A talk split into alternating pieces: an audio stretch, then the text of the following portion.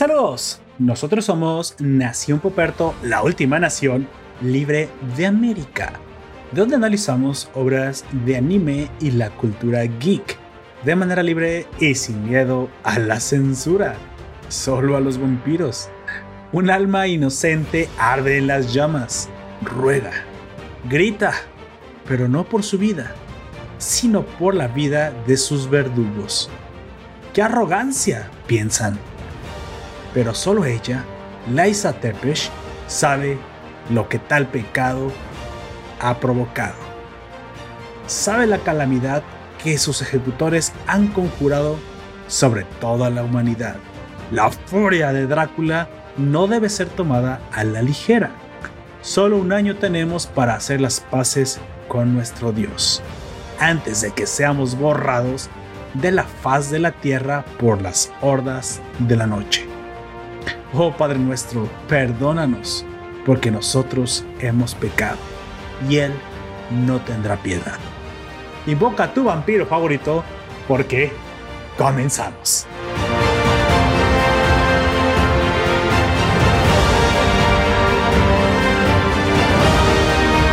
Oh, qué dramático van a decir, pero así es esto. Castlevania de Netflix. Yo soy Poperto y seré tu anfitrión a lo largo de este podcast.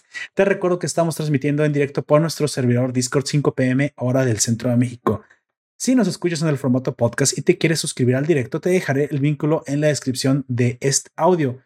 Como ya lo escuchaste, en esta ocasión hablaremos precisamente de la adaptación a la pantalla chica que hizo Netflix recientemente de, las, de la serie de juegos de Konami llamada Castlevania ya no creo que sea buena idea decir pantalla chica, güey, porque las pantallas están bien gigantotas. Quiero decir a las plataformas de streaming. ya sería más correcto. Está bien, pues. Sí, sí, tienes toda la razón. Pantalla chica, bueno, todavía se puede diferenciar un poquito para los de la vieja escuela, pero tienes toda la razón. Hablaremos de la adaptación que hizo de videojuegos a animación. Ok, sí, es un poquito más correcto. De Netflix, precisamente de los del material original que son los videojuegos de Konami llamados Castlevania o Castlevania, precisamente una serie de videojuegos que ha salido para múltiples plataformas que sigue eh, juego a juego precisamente la vida de los cazadores de apellido, por lo general Belmont, que se dedican a la caza de la maldad encarnada por el vampiro o el rey de los vampiros, Drácula. Bueno, para aquellos que nos escuchan por primera vez y para, para los que nos siguen desde ese tiempo, les informo que la estructura de este podcast se va a dividir en dos secciones. Durante la primera hablaremos precisamente de la, eh, de, la toda la obra de, donde, de los juegos en los cuales está esto em, tomada la inspiración, de el material original del cual se habla, algunos datos técnicos, algo acerca de los cazadores, precisamente de los que hemos sabido un poquito más de los, de los videojuegos. Y en la segunda parte, precisamente hablaremos eh, de lleno de las partes importantes que nos gustaron de la serie animada ya con spoilers.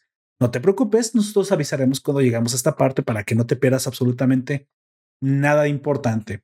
¿Sale? Bueno, vamos presentando al fabuloso miembro que me acompaña, por favor, tú, el, el, el chico con los chinos más alegres de este lado del hemisferio norte.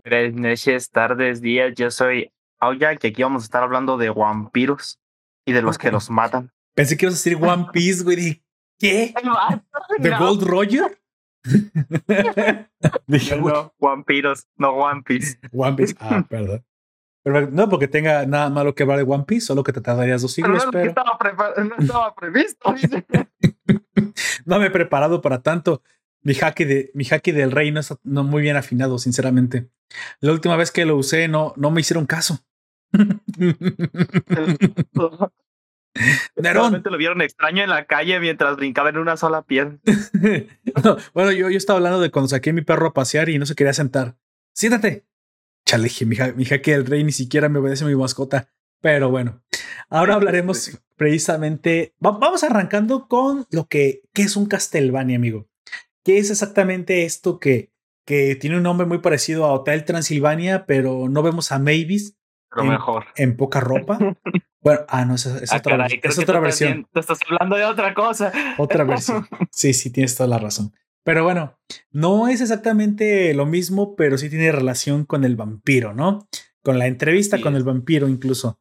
Háblame un poquito de la leyenda original en la que está basada toda esta parafernalia de, de Transilvania, Castlevania, Drácula, Vlad Tepes. ¿Qué es todo esto para los que no están informados de, de esta cultura? Así es, Castlevania. Inserta aquí idioma Takataka porque pues tampoco sé leer tanto eso. Es una serie de videojuegos creada y desarrollada por Konami y esta serie debutó en Japón con la primera versión de Akumayo Drácula, este, o Akumayo Dar Dorakuya. Dorakuya, este, sí es. Castlevania. de Famicom Disk System, FDS, y un mes después para la MSX2 en 1986. Eh, aunque esa versión fue muy poco conocida en Europa, eh, porque le cambió el nombre a Vampire Killer. Así de que fue la primera versión sacada a la venta de Japón.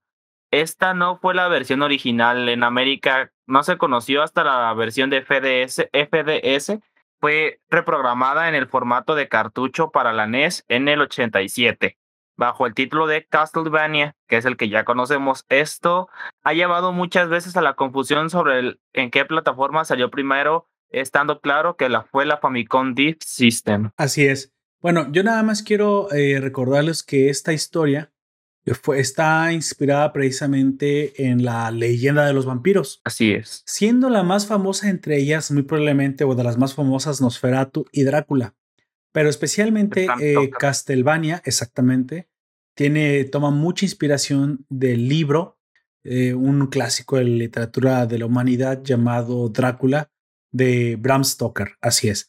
Eh, realmente el, el, videojuego Castlevania, hecho por Konami, toma, toma la mitología creada por Bram Stoker alrededor de la, de la leyenda real que existía de Drácula. Y ustedes se preguntarán, ok, ok, ok, a ver, es una inspiración de una obra que también tuvo, que tuvo una inspiración. Entonces, háblame un poquito de, la leyenda original. Eh, no tiene mucho, no tiene mucho que pensarse de la leyenda original, solo que hace mucho tiempo en Rumania, en la provincia o condado, supongo porque era el conde de Transilvania, existía un hombre llamado Vlad Tepes. Sí, hasta ahí creo que todos tenemos este conocimiento. Y simplemente, mira, este era un, terrateniente, no tenía más que, no, no tenía nada de magia, no tenía nada extraño. Lo que pasa es que como todo terrateniente, obviamente tenía que estar defendiendo su provincia de continuos ataques, ¿no? De invasiones, etc., etc. Entonces este, a este señor simplemente se le ocurre que para poder crear un poco más de miedo en los, em, digamos, enemigos que invadían su tierra, eh, utilizó una, supongo, una táctica, estrategia poco convencional y bastante sanguinaria. Que la mera verdad, para aquel tiempo. pero para aquel tiempo no era. Eso creo que se me hace raro, pues, porque para aquel tiempo no era nada de otro mundo, ¿eh? Eso de que la vida valiera poco y te destazaran en el campo de batalla era muy común. Pero vamos a decir que para el lugar donde él vivía, eso se volvió como. O a lo mejor sorprendió mucho a la gente.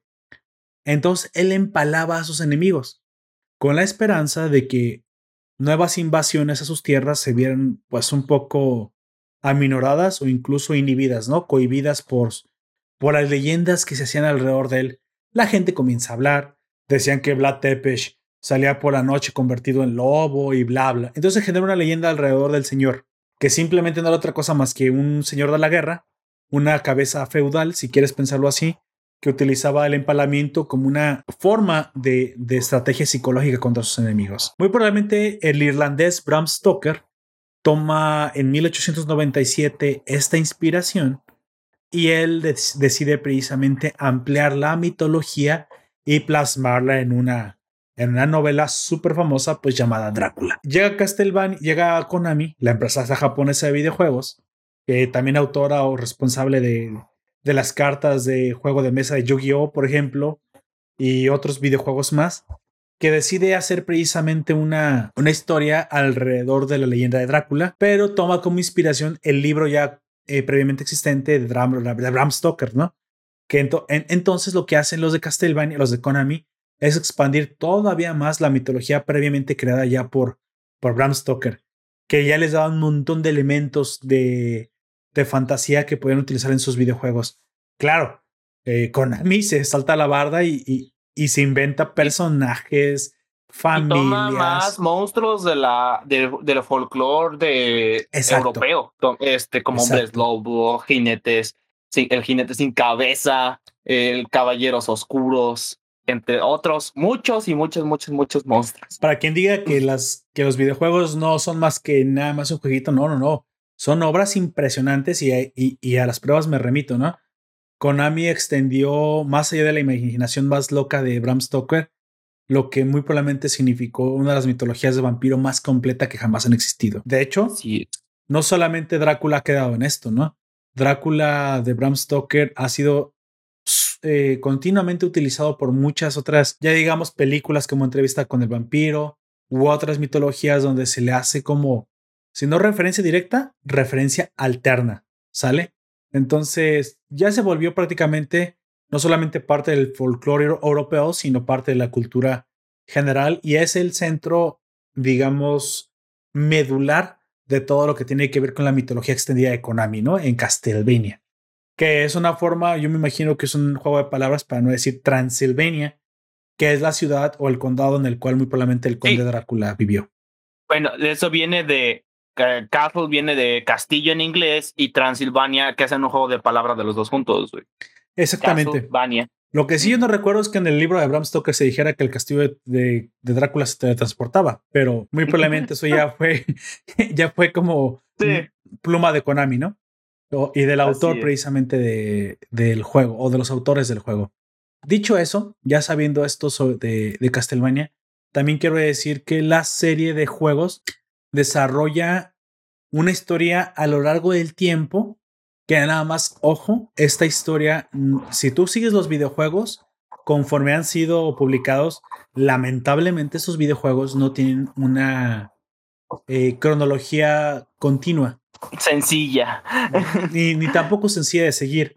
Así que vas a encontrar un montón de guías en internet que, y ya videos en YouTube que te van a contar cómo se debe de, de ver. Si tú quieres saber la historia completa, muy probablemente más de un youtuber ya tiene que tener la historia completa, precisamente acomodada desde el primer eh, videojuego, mejor dicho, desde el primer videojuego cronológicamente. Cronológicamente. Hasta el, hasta el último eh, cronológicamente, que va desde el mil y tantos, estamos hablando de, de casi un milenio, hasta el futuro cercano, que es 2100 o 2200, si no me equivoco por ahí. El primero es el 1094. 1094, ok.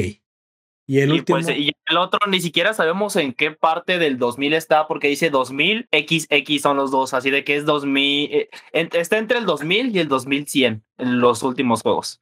Así es. Lo más lejano que sí tenemos confirmado es, es el 2037, que es el, el último de los, este, de los Castlevania. ¿Sale? Pero sí es cierto que la historia sigue más allá del 2030 y tantos al inserte aquí 2100, 2200. Esto da oportunidad muy probablemente en un futuro a Konami a, a seguir sacando más juegos, ¿no? Ya después de la, de la, digamos, del último videojuego que está vinculado a la historia eh, directamente, que es el de Soma Cruz o la reencarnación de Drácula. Y ustedes se preguntarán, ¿la reencarnación de Drácula pero espérate, Puperto, yo apenas acabo de ver que incluso lo mataron. Espérame, espérame, ahorita te voy a contar. Y eso ya fue un poquito de spoiler, pero si tú no has visto ni siquiera las primeras dos temporadas, pues quiero decirte que en este momento muy probablemente deberías de parar el, el podcast porque lo que voy a decir, si bien no es spoiler de todas las temporadas, sí tengo que decir unas, de los juegos. unas pequeñas cositas de los juegos que muy probablemente te van a spoiler un poco, ¿sale? Y no, y no voy a hacer demasiado, solamente quiero poner en contexto a la gente que ha visto la serie que le gustó la serie, que dice, yo no jugué los videojuegos, pero, oh, madre mía, qué buena está la serie porque dibujo, porque Trevor, porque Alucard, porque Drácula, porque monstruos, porque tripas, porque, porque delicioso, ok, sí, porque hasta delicioso sale aquí en esa serie. Entonces, dicho eso, ¿te parece que hablemos un poquito precisamente del timeline o, del, eh, o de la línea de tiempo de, la de, Castlevania. Entonces, así es. Nada más hay que, por favor, nada más termíname de decir precisamente cuándo fue estrenada esta serie y, y, en qué videojuegos está basada. Este se estrenó eh, la serie ya para Netflix en febrero de 2017. Este, la primera temporada con cuatro capítulos, que hubo un chingo de quejas porque eran muy poquitos. Hubo un chingo de mame porque eran muy poquitos este, capítulos. Este, pero ya después sacaron más eh, temporadas, que ya la última sería la cuarta, que no tiene mucho que, Estaban probando, güey, a ver si les, a ver si la gente lo aceptaba, o sea, obviamente. Y como la gente sí respondió bien, dijo, pues bueno, de aquí soy y, van más episodios, ¿no? Para la segunda temporada. Creo que eso fue una buena, una buena, una buena estrategia. Dime, Una buena estrategia. La, la serie está basada sobre todo en tres juegos, este, que son en los que aparece tres Trevor, que son el Curse of Darkness, ¿sí no? Así es. Curse, of, Darkness y Belmont's Revenge. No, este ya es con Christopher, no. No, es Drácula's Curse. Drácula's Curse y el de Symphony of the Night, que es donde sale Alucard. Porque entre Trevor y Alucard en los juegos hay bastantes, bastantes siglos de diferencia, ¿verdad? Exactamente.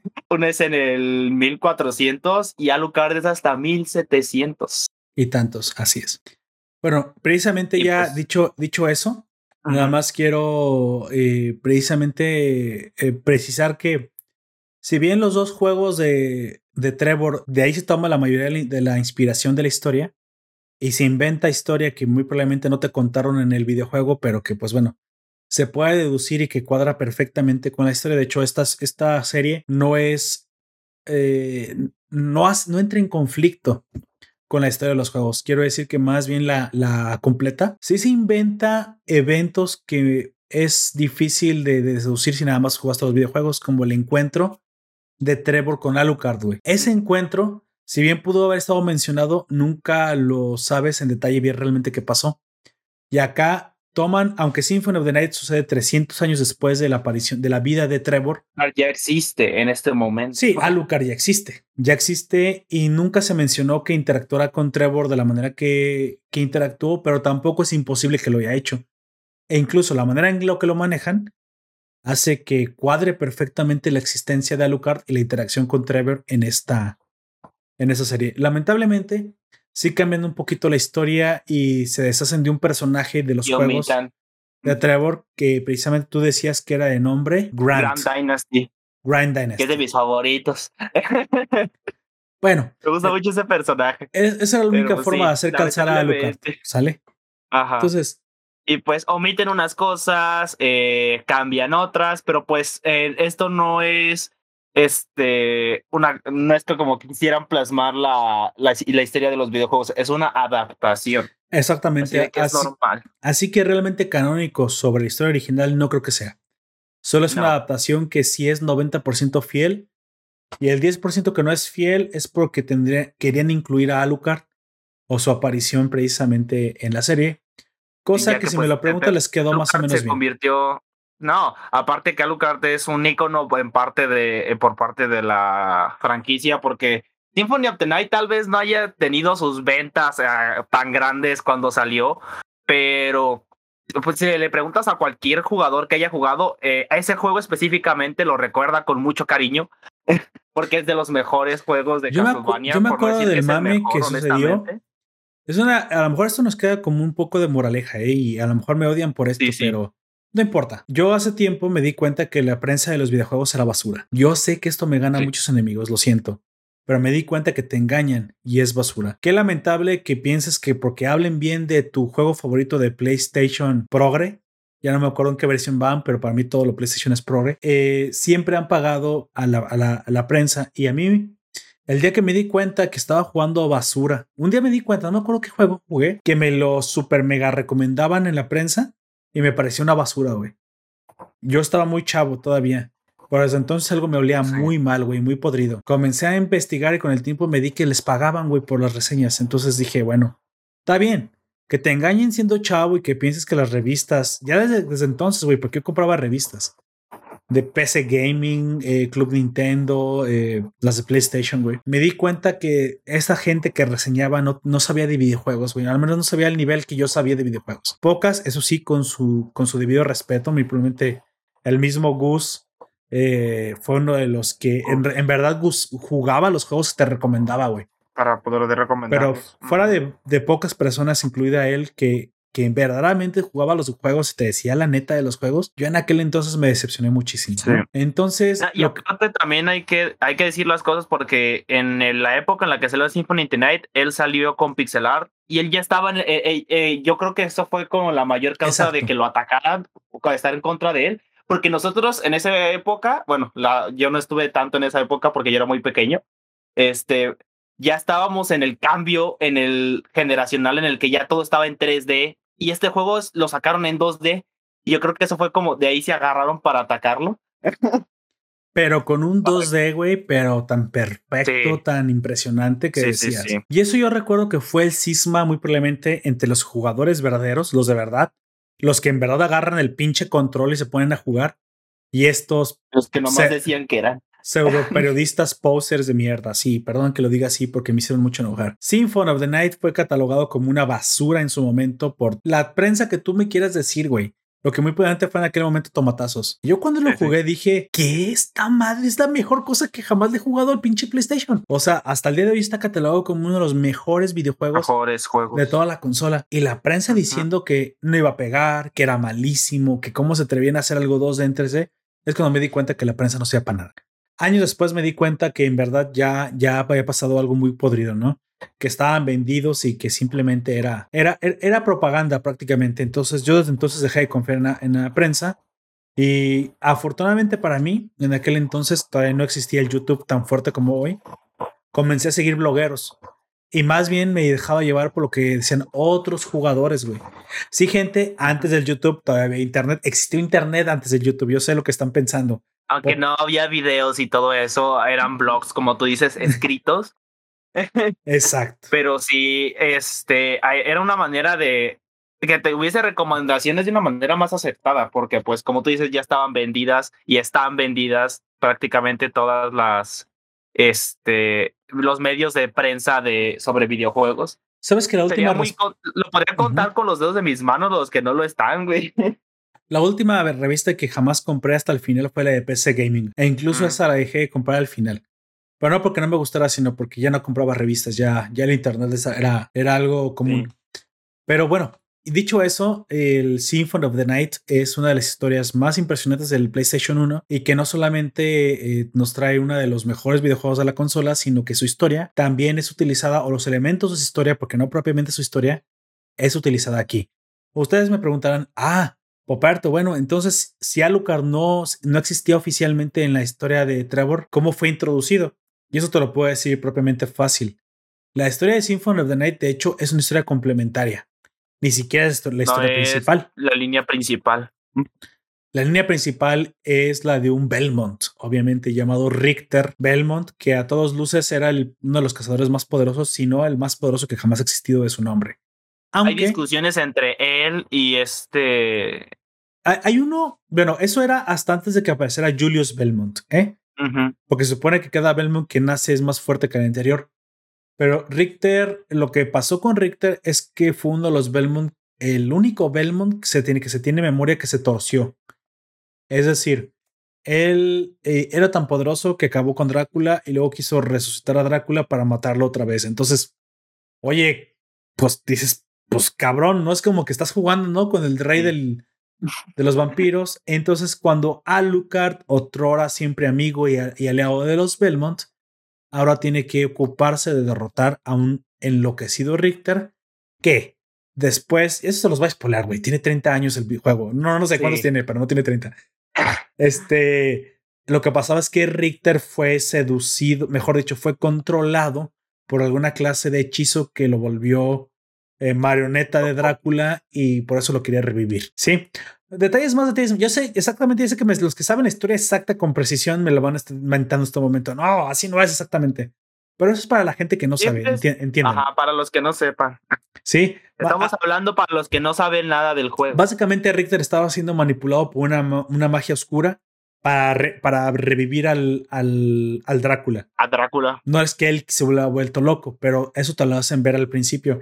Entonces el juego Symphony of the Night es, es eh, consecutivamente el, el, siguiente juego después del, del, juego del propio Belmont, el de Richter. donde... de Richter, ese es el Round of Blood, en donde sale Richter. Exactamente, después del Rondo of Blood es Symphony of the Night. Jueguenlo como si fueran dos juegos consecutivos porque es así. Pero de este videojuego, que como ya dijo Aujak, tiene 300 años de diferencia con la aparición de Trevor, se toman muchos elementos como la apariencia, la ropa, los poderes, esta capacidad de utilizar la espada de mágica a distancia, bla, bla, bla, bla, bla, bla. No quiere decir. que si la espada es de un considerable tamaño más grande en el juego, yo recuerdo. Sí, sí, bueno, es que pues el pinche juego sí era todo mamastrófico, ¿no? Pero lo, que, sé. Lo que sí les puedo decir es que es, esto se lo tomaron precisamente para eh, con Trevor. No sé si es porque yo hasta pienso que de cierta manera pensaron que la serie no iba a durar mucho tiempo. Así que adaptaron también a Alucard en este videojuego, digo, en esta serie, para que pegara, ¿no? Si hubieran sabido que iba a pegar, a lo mejor, quién sabe, güey, se guardan al, al Alucard y después lo introducen, pero bueno. Después, es, es su propia historia y me parece que está bastante bien.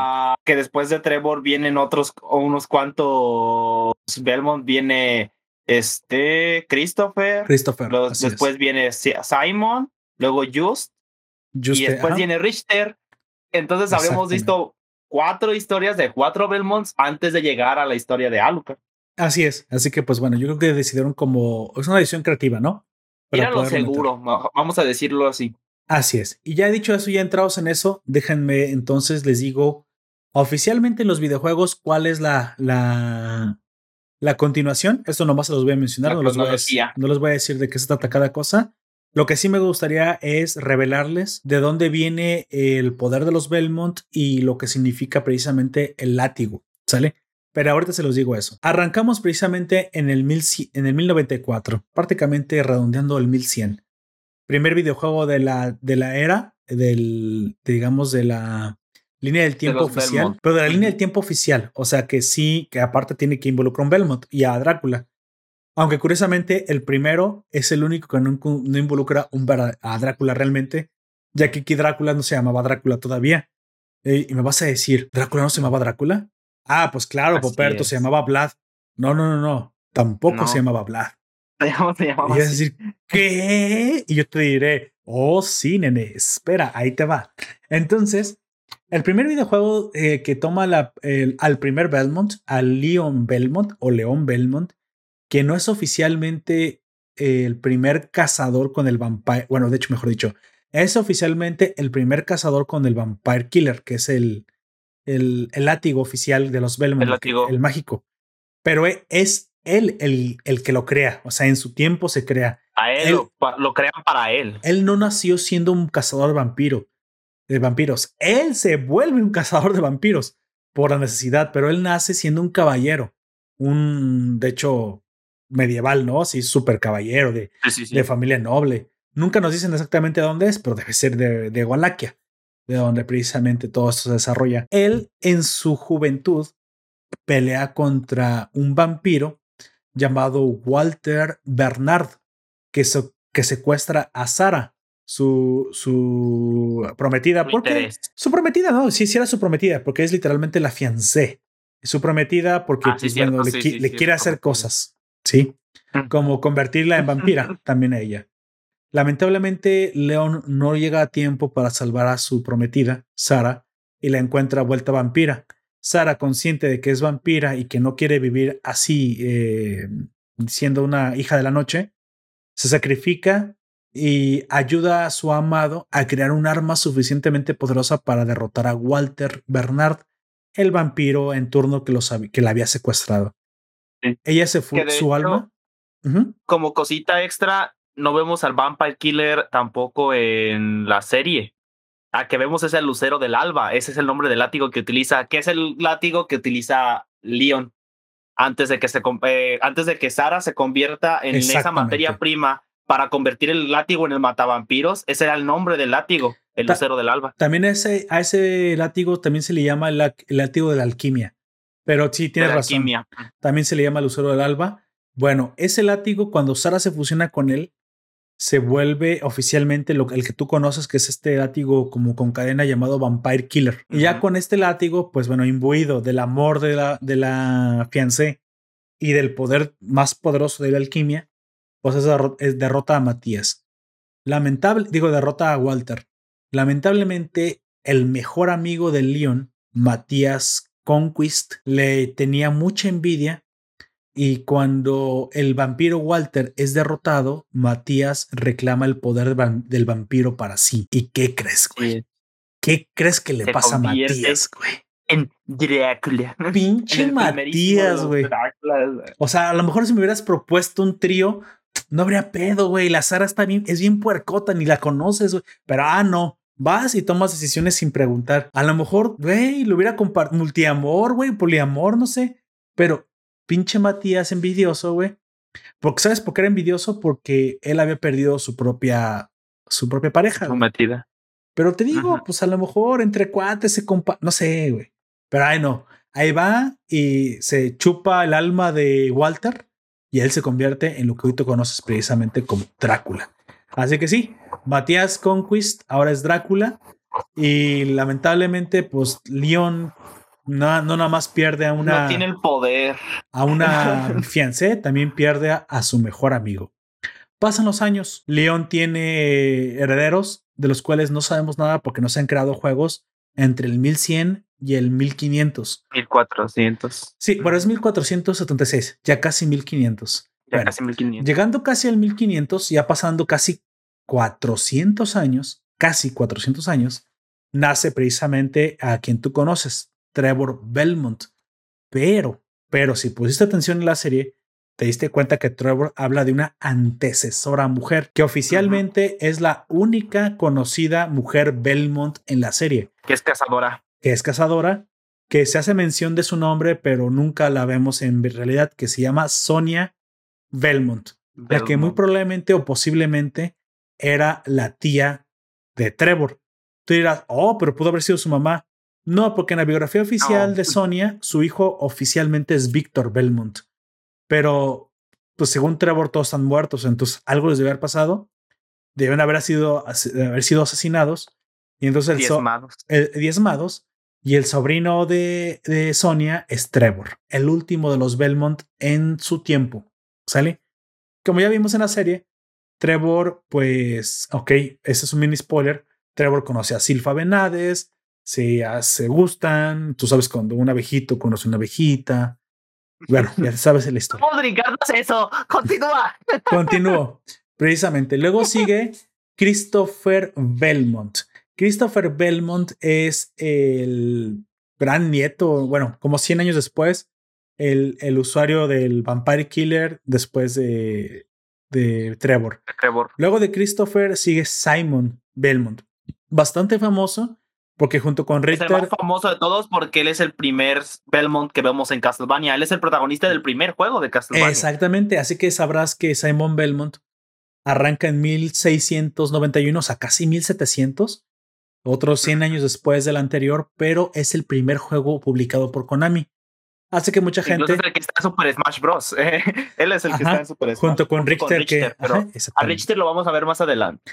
Luego hay un juego que yo sí jugué, que es el de Game Boy. Yo juego todos los de Game Boy. El de Game Boy Advance llamado Castlevania Harmony of Dissonance 1750, 50 años después de Simon, que es oficialmente, de hecho, el, el grandson, o sea, el, el nieto de, el nieto de Simon, que se llama Juste. Juste significa justicia, y yo nada más quiero decir que lo único, eh, único de, de Juste, de Juste, es que él tiene un gran poder mágico. Y eso nunca se explica bien en la serie hasta después que te dicen que parece que es heredado de la parte de su sangre Belnades. Así que, oh, ya sabías desde entonces que los Belnades y los Belmont se ven enredados románticamente. Ese Trevor ya sabíamos que iba a poner Jorge el niño. Ya lo sabíamos desde entonces. Y usted tiene nietos, tiene hijos, tiene netos.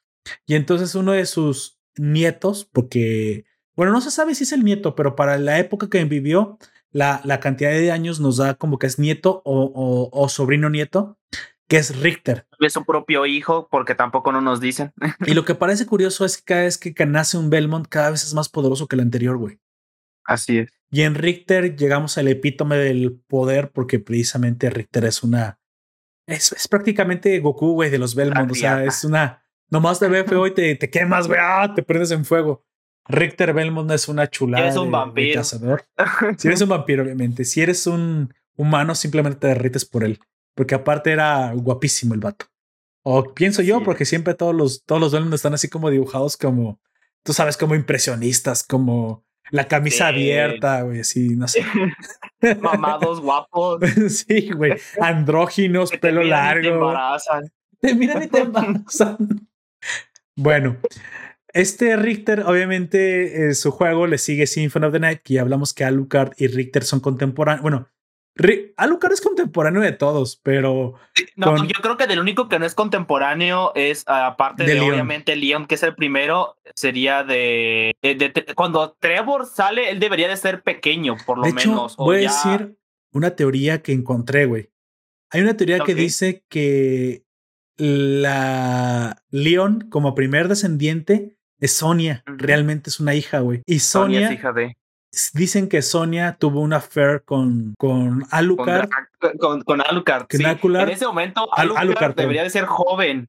Eh, antes de que saliera este, de que naciera Trevor.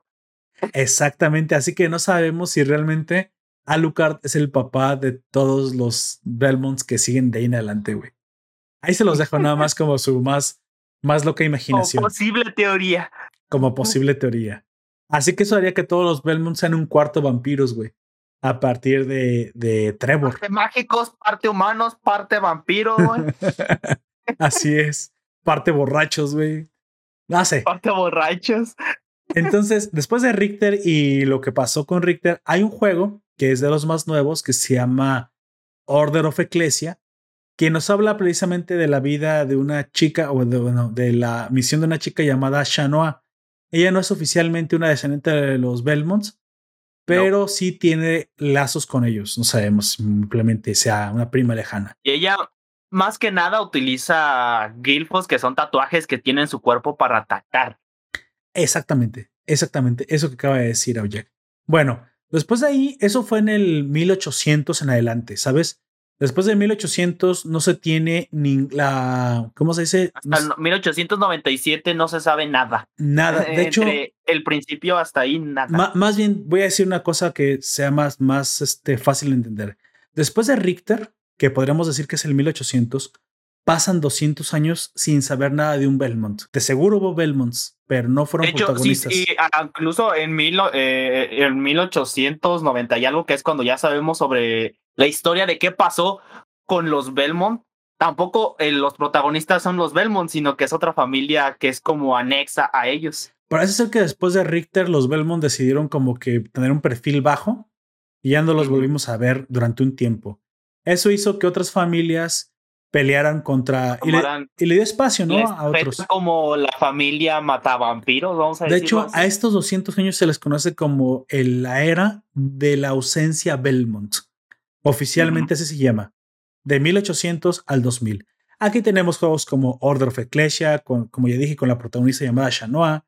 Tenemos la era de la familia Morris, donde tenemos a John Morris, Jonathan Morris. A Quincy. Y Quincy también.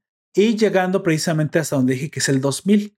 Y los, y los que han jugado los juegos de Game Boy Advance ya saben que en el 2000 aparece el último de los Belmont, el único Belmont que nunca pudo derrotar a Drácula, aunque eh, presumiblemente fuera el Belmont más poderoso hasta ese entonces, que es Julius Belmont, que es del 2000. Y tú te preguntarás, Poperto, ¿por qué no pudo derrotar a Drácula? Drácula se puso muy mamado. Bueno, sí, de hecho sí, Drácula se pone cada vez más mamado, pero también los Belmonts. Así que, pues es como un poco Dragon Ball, ¿no? Cada vez suben más de nivel los enemigos, pero también. más y más de nivel. Pero Goku de hecho, Si nos ponemos muy, muy técnicos, Julius Belmont sería más joven que nosotros dos. De porque hecho. él nacería en 1999. A la madre, es un centenia. Es, un, es el último de los millennials, güey. ¿Te imaginas, güey, Julius Belmont cancelándote, güey? Porque no, no, no, no. yo creo que si existiera Julius Belmont, ni siquiera se fijaría en esas madres, estaríamos ocupados haciendo otras cosas. Bueno, pero hay una cosa. Para 1999, cuando aparece, Julius Belmont ya es un adulto, ¿eh? Sí. Eh, pero bueno, ya nada más quiero decir eso. Aquí, curiosamente, Julius Belmont no puede derrotar a Drácula. ¿Por qué? Porque en el 2000 Drácula ya no es Drácula. Y tú te preguntarás, ¿qué, qué, qué? Y yo te diré, sí, sí, sí.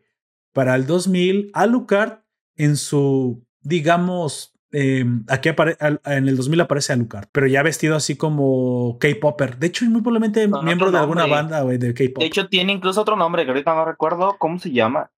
Se llama. ¿Genya? ¿Sí, no? Pues ya no me acuerdo, güey, pero se, vuelve, se vuelve japo se y. Se llama Genya Mikado, se vuelve japo porque no tiene este, no tiene nombre, porque Giselle eh, se aparece con Yoko Belnades. O sea, los Belnades todavía siguen por ahí haciendo de las suyas, güey. Saludos, Life Bot, ya te tenemos por aquí en el stream. Saludos. Este dice: Saludos. En esa temporada de la serie Sifa es el puto avatar. Sí, se sabe todos los pinches elementos. Tienes toda la razón. Bueno, yo nada más quiero decir que lo que pasó es que Alucard, en su desesperación por detener la resurrección constante de su padre, ayuda a Julius Belmont en su primera pelea contra Drácula. Y tú preguntarás, ¿qué? Pero Poperto, no dijiste que peleaba dos veces. No, no te lo había dicho. Julius derrota a Alucard, pero sabe que digo derrota a Drácula y sabe que volverá. Pero Alucard con un hechizo bien, bien locochón, muy probablemente ayudado por Yoko Belnades, ayudado por Julius Belmont, o sea, Belnades, Belmont y Alucard se unen en una orgía, supongo, y después en un hechizo en la mágica, en la que logran separar, ¿cómo lo digo, güey? separar el la, maldad de Drácula o lo demoníaco de Drácula de lo de la bondad porque al fin y al cabo en algún momento Drácula fue una persona que sentía amor y que era como el QB güey. Algo así como el QB en Naruto que separaría, separarían a Naruto de Kurama se separaron. Vamos a decirlo así para que no se entiendan. Al, al, bueno, ok, separaron al Drácula bueno del Drácula malo y el Drácula bueno se quedó con los poderes afortunadamente. Pero el Drácula malo se quedó con el control del castillo, que también da poder, y eso es lo que no dicen en la serie todavía. Pero el castillo tiene poder. Entonces el Drácula malo quiere retomar el cuerpo y la sangre de, de, Drácula y el alma de Drácula. Nada más que este Drácula ahora Ponda, se llama Soma Cruz. Bueno, es un japo llamado Soma Cruz, porque obviamente hay que tener apellido latino si eres japonés y apariencia de europeo, porque, pues, ¿por qué no, güey? ¿Por qué no? Entonces, Soma Cruz es el último Drácula que ahora tiene que vencer a Drácula. Drácula malo. Esto es un poco confuso. Obviamente, Julius Belmont, aquí yo creo que es una buena, una buena tirada, porque Alucard dijo: si esto sale bien, ningún Belmont, ni yo, ni ningún Belnades tendrá que volver a pelear contra Drácula. Pero para eso. El que tiene que pelear contra Drácula es Drácula. Es el mismo Drácula, así que asunto arreglado. Y eso fue lo que pasó. Como Dragon Ball cuando el, el Supremo Kaiosama se apuraban dos, ¿no? Ah, ¿sabes qué puede ser? Ub y Bu. Exactamente separados. O cuando Bu gordito y Bu malo se separaron, hace cuenta algo así. Nada más que en este caso, Bu gordito no se quedó con todo el poder. Pero en el caso de Soma, Soma sí se quedó con todo el poder.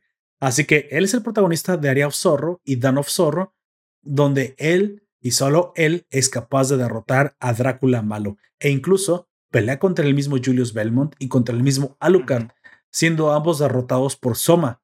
Y de hecho, en palabras del mismo Julius dice: Yo soy un Belmont, yo jamás perdería contra Drácula, pero tú, tú ya no eres Drácula. Ya no eres Drácula. Tú eres algo más que Drácula. Ahora ves. el opening del anime de fondo. Ahora bésame. Ah, a, lo mejor ese último no. pasó, pero es un comienzo para un buen Joy. Bueno. Ahora, después de toda esta explicación, nada más hay que decir de dónde viene el, el látigo. Ah, perdón, de, ya, ya, dijimos dónde viene el látigo, perdón. Nada más quiero decirles que la foto del primer Belmont llamado Leon Belmont sí aparece en la serie y está precisamente colgado en la biblioteca de los Belmont. Si tú pusiste atención, pero ya apareció. Hay un madral de referencias que si nos ponemos a decirlas, pues ya aquí vamos a quedarnos todo el día. Por eso el bendito látigo es una chingonería, porque bueno, mucho tiene que ver con que es un, el látigo más poderoso que la alquimia puede probar, pero eh, digo crear, pero también es la fusión con la amada de Leon. Así que pues pelea con el, el amor, güey. Y eso es lo que defiende a todos los Belmont. De hecho, no recuerdo si es oficial esto o no, pero ningún nadie que no sea Belmont puede activar el poder del látigo. Güey. Nadie y los Morris cuando lo utilizan eh, literalmente les quita vitalidad, los está matando mientras lo utilizan. Es, exactamente, porque es un hechizo que los Belnades pusieron en el, en el, en el vampiro, eh, digo en el cazavampiros. Nadie que no sea Belmont puede utilizar el látigo sin morir. Exactamente como dijo Jack, incluso los Morris que son como amigos de los Belmont que sí lo usan, eh, lamentablemente les tiene un costo que, que si fueras Belmont, pues no. Exactamente. ya después de Julius Belmont y después de la era de Soma, viene algo que yo recuerdo el último videojuego que jugué que se llama Portrait of Ruin. Pero Portrait of Ruin no, no recuerdo bien exactamente y no es parte de la timeline original. Así que ustedes van a encontrar muchos juegos que no son parte de la timeline original. Y novelas, que, son, que son algunas que sí son parte y hay otras que no son parte de la cronología principal. Exactamente. Así que pues más bien eh, vean la timeline para saber, para saber cuáles son eh, las necesarias para que sepan todo sobre el juego, así de que lo pueden buscar en, en Google o en donde sea, en la wiki de, de Castlevania, de cronología de Castlevania o timeline si saben mucho inglés. Sí, exactamente, de ahí sacamos toda la información, pero más o menos si ustedes escucharon atentamente este podcast, nosotros ya les dijimos eh, todos los cazadores oficialmente reconocidos por Konami y más o menos cómo fueron sucediendo uno al otro. Obviamente cada videojuego tiene sus propias eh, detalles, cada videojuego tiene sus propias historias, sus propias vueltas, sus propios eh, ayudantes, porque obviamente siempre hay ayudantes cerca de la familia Belmont. Solo que los Belnades se volvieron muy importantes porque, bueno, Trevor y Sifa, pues ahí hicieron el delicioso. Se enredaron. Se enredaron, pero fuera de eso, la, las dos familias siempre han tenido ayudantes. Los Morris, en el caso de Shanoa, la aparición. Así que la, la historia de Castlevania realmente es muy rica y más extensa, pero lo, digamos, el core, el centro, la médula, ya se las acabamos de decir aquí. Si yo les recomendara eh, jugar un videojuego en serio, eh, vamos a hacer una cosa. Les voy a recomendar un videojuego. ¿Saben con cuál empezar? Que les entre, que si nunca han jugado uno, pero que muy probablemente sea para todos los que nos están escuchando muy fácil de seguir y que sea muy sencillo de jugar. Yo les recomendaría que comenzaran con el Area of Sorrow. Que, sí, es el más facilito. Y, y, lo pueden poner en su celular, nada más bajan el... Yo no les dije de dónde. Un emulador. Eso, eso. el emulador de Game Boy. Que, que, tú tratas de hacer las cosas por lo legal y que yo soy el que hace todo lo por pirata, güey. Las cosas como son. Sí, las cosas como son. Está bien, pues ya. Las cosas como son. Eh, bajan un emulador de Game Boy Advance. Advance, sale Game Boy Advance y se bajan el ROM o el juego de Castlevania Area of Zorro. Comienzan por ese. Y sé que les va a enamorar la historia. Es una historia que realmente no requieren saber nada de antes, pero que grita o que tiene en su, en su corazón la esencia propia de Castlevania. Y eso que les va a gustar mucho. Porque, y aunque le digamos que es el más sencillo, no se confíen porque ningún juego de Castlevania es fácil. No, ninguno.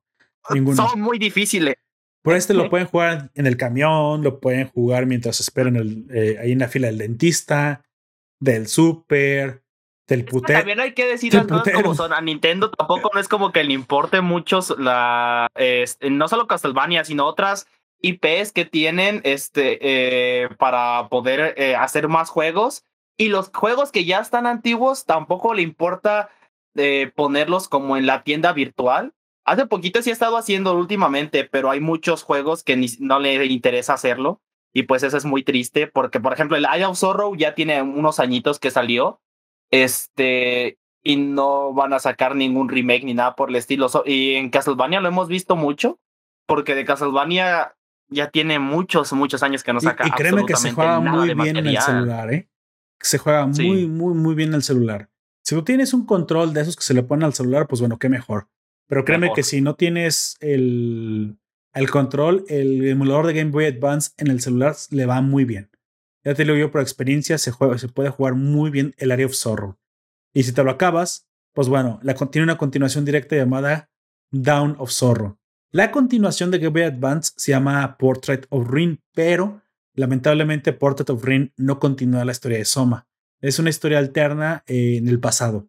Así que no, no, no, no tienes que jugar nada si no quieres saber más de eso. Con que juegues esos dos, Area of Zorro y Down of Zorro. la historia de la resurrección de, de, Drácula. Obviamente, si eso te encanta y le quieres seguir, pues bueno, bienvenido al mundo de Castlevania. Bueno, continuamos, amigo. Habla un poquito de la sinopsis sin spoilers todavía de, eh, bueno, Castlevania la serie de Netflix. Eh, cuando su esposa Lisa Tepes, eh, la cual fue quemada en la hoguera después de ser falsamente eh, de brujería, es asesinada por todo el pueblo de Valaquia.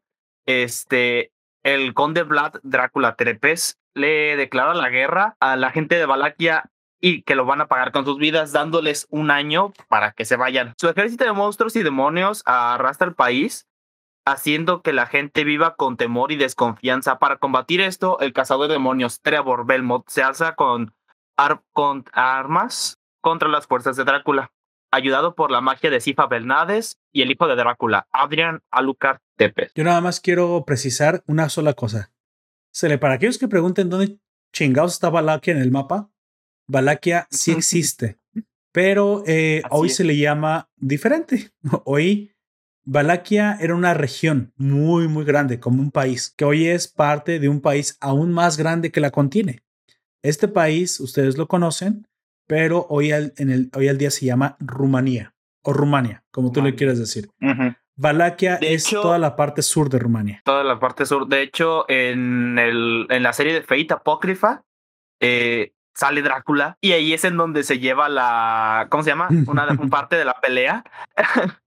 Este, y me pareció bastante curioso cómo los que estaban del bando del que, del, que era el Cervante este Drácula llevaron todos hasta Rumania para poder hacer la guerra ahí y que tuvieran la ventaja de que ahí estaba el, uno de los tesoros de, de Drácula, que era toda Rumania. Y el momento en el que entraron los, les dan una madrísima. Pero pues ya como los otros, entre los otros está el protagonista, pues el poder de protagonismo es más fuerte. Pobrecito. Que de hecho me, pareció. triste. ¿Eh? Continúa, ahorita, ahorita tú. Ah, ok, es que me, me parecía que, pues, Drácula era. Si no era el más fuerte de, de. Si no los más fuertes de los héroes que tenía. Yo creo que era el más poderoso que tenía el bando blanco, si no me equivoco. Sí, sí, sí. era el bando blanco. Ah. A mí me parece que era el guerrero más poderoso que tenían, güey. Por mucho. Eh, era Drácula el más poderoso. Nada más que no me acuerdo bien cómo lo matan. porque fueron a Rumania, güey. Sí, y más porque fueron a este, Rumania. No, lo matan porque hace. Este es lo que iba a decir. se me hace bien triste.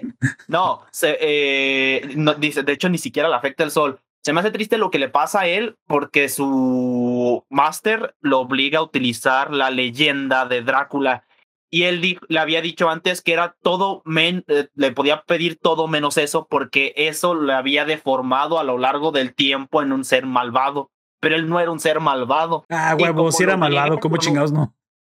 lo obliga con un, no, en el contexto de la serie, güey. Ah, claro, claro, claro. Este, pero lo obliga con un hechizo de comando y se vuelve en un ser no pensante se convierte en un monstruo que se convierte en Drácula ya tal cual, porque en toda la serie le dicen Vlad Tepes hasta el momento en el que activa el poder de Drácula y ya no le pueden decir así. Eh, ya le comienzan a llamar como Drácula, pierde la conciencia y así lo pueden derrotar porque ya no tiene ese poder estratégico que tenía cuando era solamente Vlad. Recuérdame, es en esa Fate, eh, ¿cómo se llama? Fate Apócrifa. Apócrifa, donde sale la mamacita, mi amor, mi esposa, mi amante, mi alma gemela, Juana de Arco. Sí. Ah, ok. Es aquí donde sale eh, Juana de Arco, como, eh, como vamos a decirlo así, entre las dos partes de, de la guerra, porque aquí eh, estamos acostumbrados en Fate de que sean siete servants por un solo grial, pero aquí son siete servants contra otros siete servants. Oh, sí, sí, sí. De hecho, era un. Pues era como. Ah, bueno, no podría decir que es un free for all, era más bien como una pelea de equipos, ¿no? Era, un MOBA. De equipos. Un MOBA, güey, un Battle Arena. Era un Battle Arena, güey, entre dos equipos, de hecho. y, y, Juana de Arco, mamacita Juana. Que lo, lo, único que no me gustó de esa serie. bien triste la historia de Frankenstein ahí porque se me hace. Su diseño está bonito. Ay, güey, es una waifu, güey. Ahí se mamaron con Frankenstein. Eso sí no tiene sentido, güey. También se me hace bien triste cómo se muere, güey. Pobrecita. Y aparte era un unicornio, güey. Era un unicornio. No tiene sentido, güey. Era solo Frankenstein. Eso no me gusta también, güey. No todos los caballeros son waifus. pero luego te das cuenta que Fate es porno. Y la gente pregunta, ¿qué acabas de decir? Y yo te diré, sigamos con Castlevania. Bienvenido al mundo real. Que, nadie quiere decir sobre Fate. Dice la FNBO que el poder de Drácula de Fate viene de la Tierra. Lástima que no funcionan en embajadas. no seas mamón. Es que, es que, es que la Tierra, el planeta no sabe de embajadas, no sabe de política, no sabe de esas mamadas, güey. Eso que dice de ya que el destripador también aquí es una loli en tanga, güey. Digo, te digo que eso, eso es lo que afecta. A veces me saca de onda, güey. Digo, güey, o sea, habiendo tantas heroínas mujeres, ¿por qué vas a convertir a vatos? En, en, mujeres, eso es cierto. No tiene sentido, güey. Pasa con el principal que es Arturo, lo convierten en Artoria y también a su hijo Nero lo convierten en, en Nera. No sé. Bueno, eso ya es spoiler, güey, de, de Last, Last Encore, ¿no? Sí, es spoiler. Last Encore. No, y también, pero lo más curioso es que también sale la esposa de Arturo y también es una mujer, güey. ¿Qué? ¿Qué, qué, qué, acaba de pasar?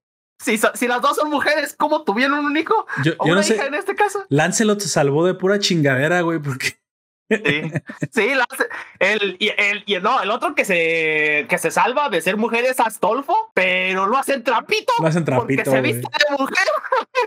Chale. Chale, güey. Y al, otro que salga Carla Magna, güey, vas a ver por qué. Carla Magna y sus siete zorras, güey. Una cosa así, güey, yo pienso que va a pasar. Ay, Fate. Bueno, deberíamos hablar de Fate en algún momento. Con, con, eh, con Castlevania. Continuamos con Castlevania. Bueno, entremos directamente a lo que me parece. Bueno, aquí te, te, diremos que Castlevania es esta serie que adapta los videojuegos. Afortunadamente para ti que no, no conoces nada del gaming, si es que no lo conoces, a ti te estoy hablando específicamente, no tienes que saber nada, ¿sale? Y lo que tienes que saber, ya te lo dijimos en este podcast. Ya te lo dijimos. A partir de aquí, lo que vas a disfrutar es simplemente un anime muy bien construido, eso sí quiero decirle, de, de cabo a rabo con inicios entendibles que se van desarrollando conforme avanza la serie. Y para aquellos conocedores de los videojuegos también está lleno de referencias, easter eggs y una historia nueva, alternativa y completamente original que aunque está basada en, la historia original de tres videojuegos, se toma la libertad creativa precisamente de envolvernos en una clase de eventos que nunca tienen lugar en los videojuegos o que al menos no sabemos que tienen lugar. Así que para ambos públicos, esta historia tiene, ¿sale? Así que... Así es. Sí tengo críticas, sí tengo cosas que no me gustaron, pero esos tienen, son, distan mucho. Sobre todo en la tercera temporada. sí, sobre todo en la tercera temporada. Y, y bueno, y críticas especialmente sobre las libertades que se tomaron, pero fuera de eso, sí es entendible, no tienes que saber nada y la primera, la segunda y la cuarta temporada son bastante buenas. Este, la tercera te recomendaría que vieras un resumen porque la neta me te voy a decir la neta, me quedé dormido como dos veces eh, es, lenta, es lenta. Digamos que es el preludio de la cuarta temporada. Nos dice Life NMO, ¿para cuándo un programa pertesco de Fate? Esa es una buena pregunta. Podríamos hacer una votación de, de Fates eh, a, ver, que la raza elija qué, creo que Fate. Eso lo vamos a dejar para hacer como una serie más adelante, porque Fate son muchos. Podríamos empezar eh, a hacerlo cronológicamente. Este, con. De hecho, por ahí tengo una lista de lo cronológico. Este, y digamos, una vez eh, al mes o una vez cada cierto tiempo sacamos algo sobre Fate. Así. No es una mala idea. No es una mala idea. Es algo que nos gusta a nosotros dos. Sí. Este, y podemos eh, abordarlo, pero para aclarar, solamente nos vamos a enfocar en la serie porque los juegos ya es otro pedo todavía más cabrón. No, es otra cosa. El único Fate que yo no he visto es el Heaven's Feel, güey. Es el único Fate que no he visto. Ah, pero es que esas son películas, güey, y son tres películas. Sí, es el único. Todos los demás Fates, Apocrypha, Lasting Core, eh, ya no me acuerdo todos los mm, nombres. El Limited Blade War. Película y serie. Cero.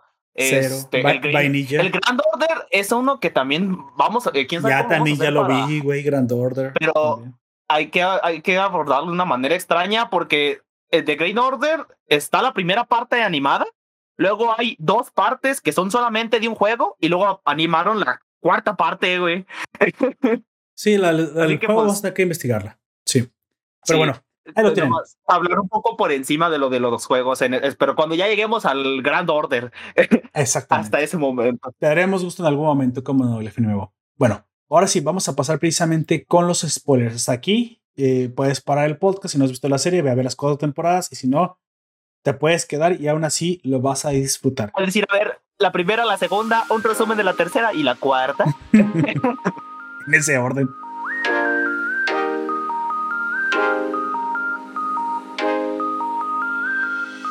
Arrancamos. Vamos a hablar un poquito de lo que es el mundo. ¿Qué te parece que eh, nada más pongamos en contexto a la gente? Recordemos que Valaquia, sur de Rumanía, precisamente es un lugar donde arrancamos en plena era medieval, ¿sale? 1100, era de Trevor Belmont, el último Belmont.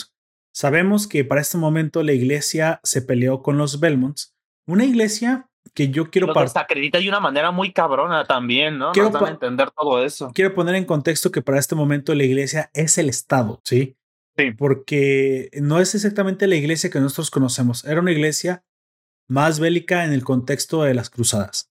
Entonces, esta iglesia, que aparte cada, cada obispo era como si fuera un gobernante, cada arzobispo eh, ostentaba el poder de un rey. y aparte rechazaban todas las guerras, menos los que ellos estaban provocando. Así de que cualquier tipo de asesinato y todo eso también lo veían mal. Y como técnicamente estaban matando a los Melbourne, podría decirse que aparte de lo que haya pasado entre ellos, se agarraron de ahí para empezar a hacer una campaña de desprestigio contra ellos, ¿no? Exactamente, y en los videojuegos los Belmont son excomulgados y vistos precisamente como, como personas no gratas. No sabemos si en algún momento retoman o recobran la, el beneplácito de la iglesia, pero desde entonces los Belmont se convierten precisamente en proscritos, aunque eso es lo que nos cuenta la serie. En los videojuegos no parece importar mucho la iglesia, de hecho no pinta mucho la iglesia. No, realmente no, se importa más que una o dos veces en general en todos los juegos. Es, exactamente, casi no vemos a la iglesia. Esto es más de la serie de, de, Castlevania. Bueno, en este, en este contexto, la serie obviamente toma mucha importancia, eh, la iglesia toma mucha importancia en la serie, ya que acusa precisamente a la esposa de Vlad Tepes, Laisa Tepes, de una bruja. Para este momento se inventaron que Laisa Tepes estaba volviendo a Drácula un hombre de buen corazón, cosa que jamás se menciona en los videojuegos pero vamos a creerle a la serie porque pues el poder de la vamos a decir que eh, para, incluir a Sonia y a Leon este vamos a decir que después de que pasó sus combates contra ellos en esta reencarnación se hizo un poco más sensible el antes llamado Matías que ahora es Drácula. De hecho podríamos decir que este Drácula no nos cuenta algo muy importante güey que eh, es posible que él renazca cada vez que muere. Él es inmortal no puedes matar a Drácula eh, verdaderamente, él siempre de Hecho, en, ahí voy un poco más a Bram Stoker. Eh, el renacimiento sí existe en el libro de Bram Stoker. Y cada que muere eh, su esposa, porque spoiler supongo del libro de Bram Stoker, aunque tampoco podría decirse que un spoiler porque eso pasa al principio, su, la esposa de, de Vlad en ese entonces muere y como Dios no la salvó o no la protegió, él rechaza a Dios y destruye una cruz de la cual vuelve eh, eh, sale sangre y cuando él la bebe, él se convierte en un ser que necesita sangre para poder sobrevivir y es cuando se convierte en Drácula. Es el origen, el origen de la de Drácula, pero en la novela de Bram Stoker. En la novela y su esposa, eh, ya cuando vemos, eh, cuando ya sale la otra protagonista, es una reencarnación de su esposa. Oh, es ella, es el espíritu de su esposa en otro cuerpo. Eso sí pasa, es algo que es canon, digamos, en el libro de Bram Stoker, así de que asumimos que también es canon aquí. Incluso Lisa podría ser una reencarnación de la prometida de cuando era Matías. Cuando era Matías, exactamente. Sí puede ser. De hecho, no es una idea descabellada Aquí lamentablemente eh, la iglesia toma... mucho contexto y la iglesia es muy culera. Exactamente, toma, estaba en plena inquisición, mata a la esposa y la esposa precisamente les ruega que, que no lo haga, no por tanto por ella, sino porque obviamente sabe el poder que es capaz de satar la Tepes, ¿no? Hasta, este momento, hasta este momento me parece que Drácula se va mantenido al margen de los humanos, cosa que es posible ya que nunca nos cuentan durante, durante los juegos de Castlevania, e incluso muy probablemente en el mismo libro de Bram Stoker, se nos cuenta que simplemente Drácula ve a los humanos como ganado, ¿no? cada vez que tiene hambre se alimenta Como de seres ellos. muy apartes a él. y él se dedica a lo suyo. Esa nueva faceta de ser un erudito, acumulador de conocimiento, esto no aparece en ningún lado, ¿sale? Esto ya aparece aquí en, en- en la animación. Aunque nosotros lo asumimos porque todo el castillo de Drácula está lleno de libros. Pero esto que sea un hombre de ciencia y todo esto es un invento completamente de la, de la animación, ¿eh? Drácula siempre ha sido pura maldad y espera comer todo lo que pueda cada 100 años. Pero obviamente su aparición trae desgracias sobre la tierra porque aparecen eh, eh, criaturas de la noche. Para, e- para la serie esto no es así. Para la serie la- las criaturas de la noche tienen que ser creadas e invocadas por el mismo Drácula. Un, un cambio un poquito curioso, pero bueno, dicho eso, por eso nos vamos a centrar en lo que dice la serie. La serie dice que Drácula realmente solo ve ganado, come cuando tiene hambre y se dedica a su desarrollo vampiresco, güey, a la sociedad underground de, la, de los vampiros que vive al margen de los humanos, simplemente eh, viviendo al tope de la cadena alimenticia, ¿no? Eso explica el por qué hay tantos vampiros, pero los humanos siguen viviendo libres, porque estos vampiros pues, simplemente se dedican a, a llevar su élite, digamos de alguna manera, a, a estar viviendo bajo, bajo la oscuridad. Que curiosamente también, pues eso podríamos decir, que ellos son los señores de la noche y los humanos, pues eh, reinan en el día. Pero es que no son tontos. También no tienen los números para acabar con los humanos. Los humanos somos muchos y somos violentos. Aquí la cuestión es que Drácula, en teoría, entonces no podría acabar con la humanidad hasta que se incluye este elemento. El elemento de que las criaturas de la noche, o sea, el ejército de Drácula, tiene que ser convocado. En los videojuegos parece que este ejército de la noche simplemente Ya está. sa- ya está, sale del infierno y hasta parece que lo crea, no parece, lo crea el castillo, güey. ¿Eh? Un, un- un- cambio sutil, pero precisamente esta inclusión Le de sirve los... para dar un poco más de contexto, sobre todo a Isaac y a Héctor. Exactamente, que sí aparecen en los juegos de Trevor donde nos hablan de los forjadores. Me encantó todo esto porque eso explica mucho mejor el por qué eh, Drácula sí puede acabar con la humanidad. ¿Sale? No es como, no es como que su magia sea tan poderosa como ocultar el cielo, güey. Pues No, no es Hades en Saint Seiya, pero sí puede mandar las hordas de la noche sobre los humanos. Que luego vimos que las hordas de la noche también pueden andar en el día. A diferencia de los vampiros. Dije, ah, mira, qué, qué, qué chidoris, ¿no? El punto es que Atacan, adi- atacan todo el día, toda la noche, y así To- es como va destruyendo de uno en uno. no tendría por qué ser un problema si no es que Drácula, pues ahora Vlad Tepes está súper requete encabronadísimo con los humanos porque en la ciudad de Targoviste eh, la iglesia, la, la Inquisición, mejor dicho, juzga a la esposa y la quema por bruja, por practicar simplemente lo que hoy conocemos como medicina moderna. Sale. Este O es el- en general, más bien, ¿no? Sí, pero específicamente fue la medicina, güey. O sea, ella practicó medicina y tú sabes que para practicar medicina ocupa ciencia, pero prácticamente fue precisamente por ser una mujer de, de ciencia, una médico.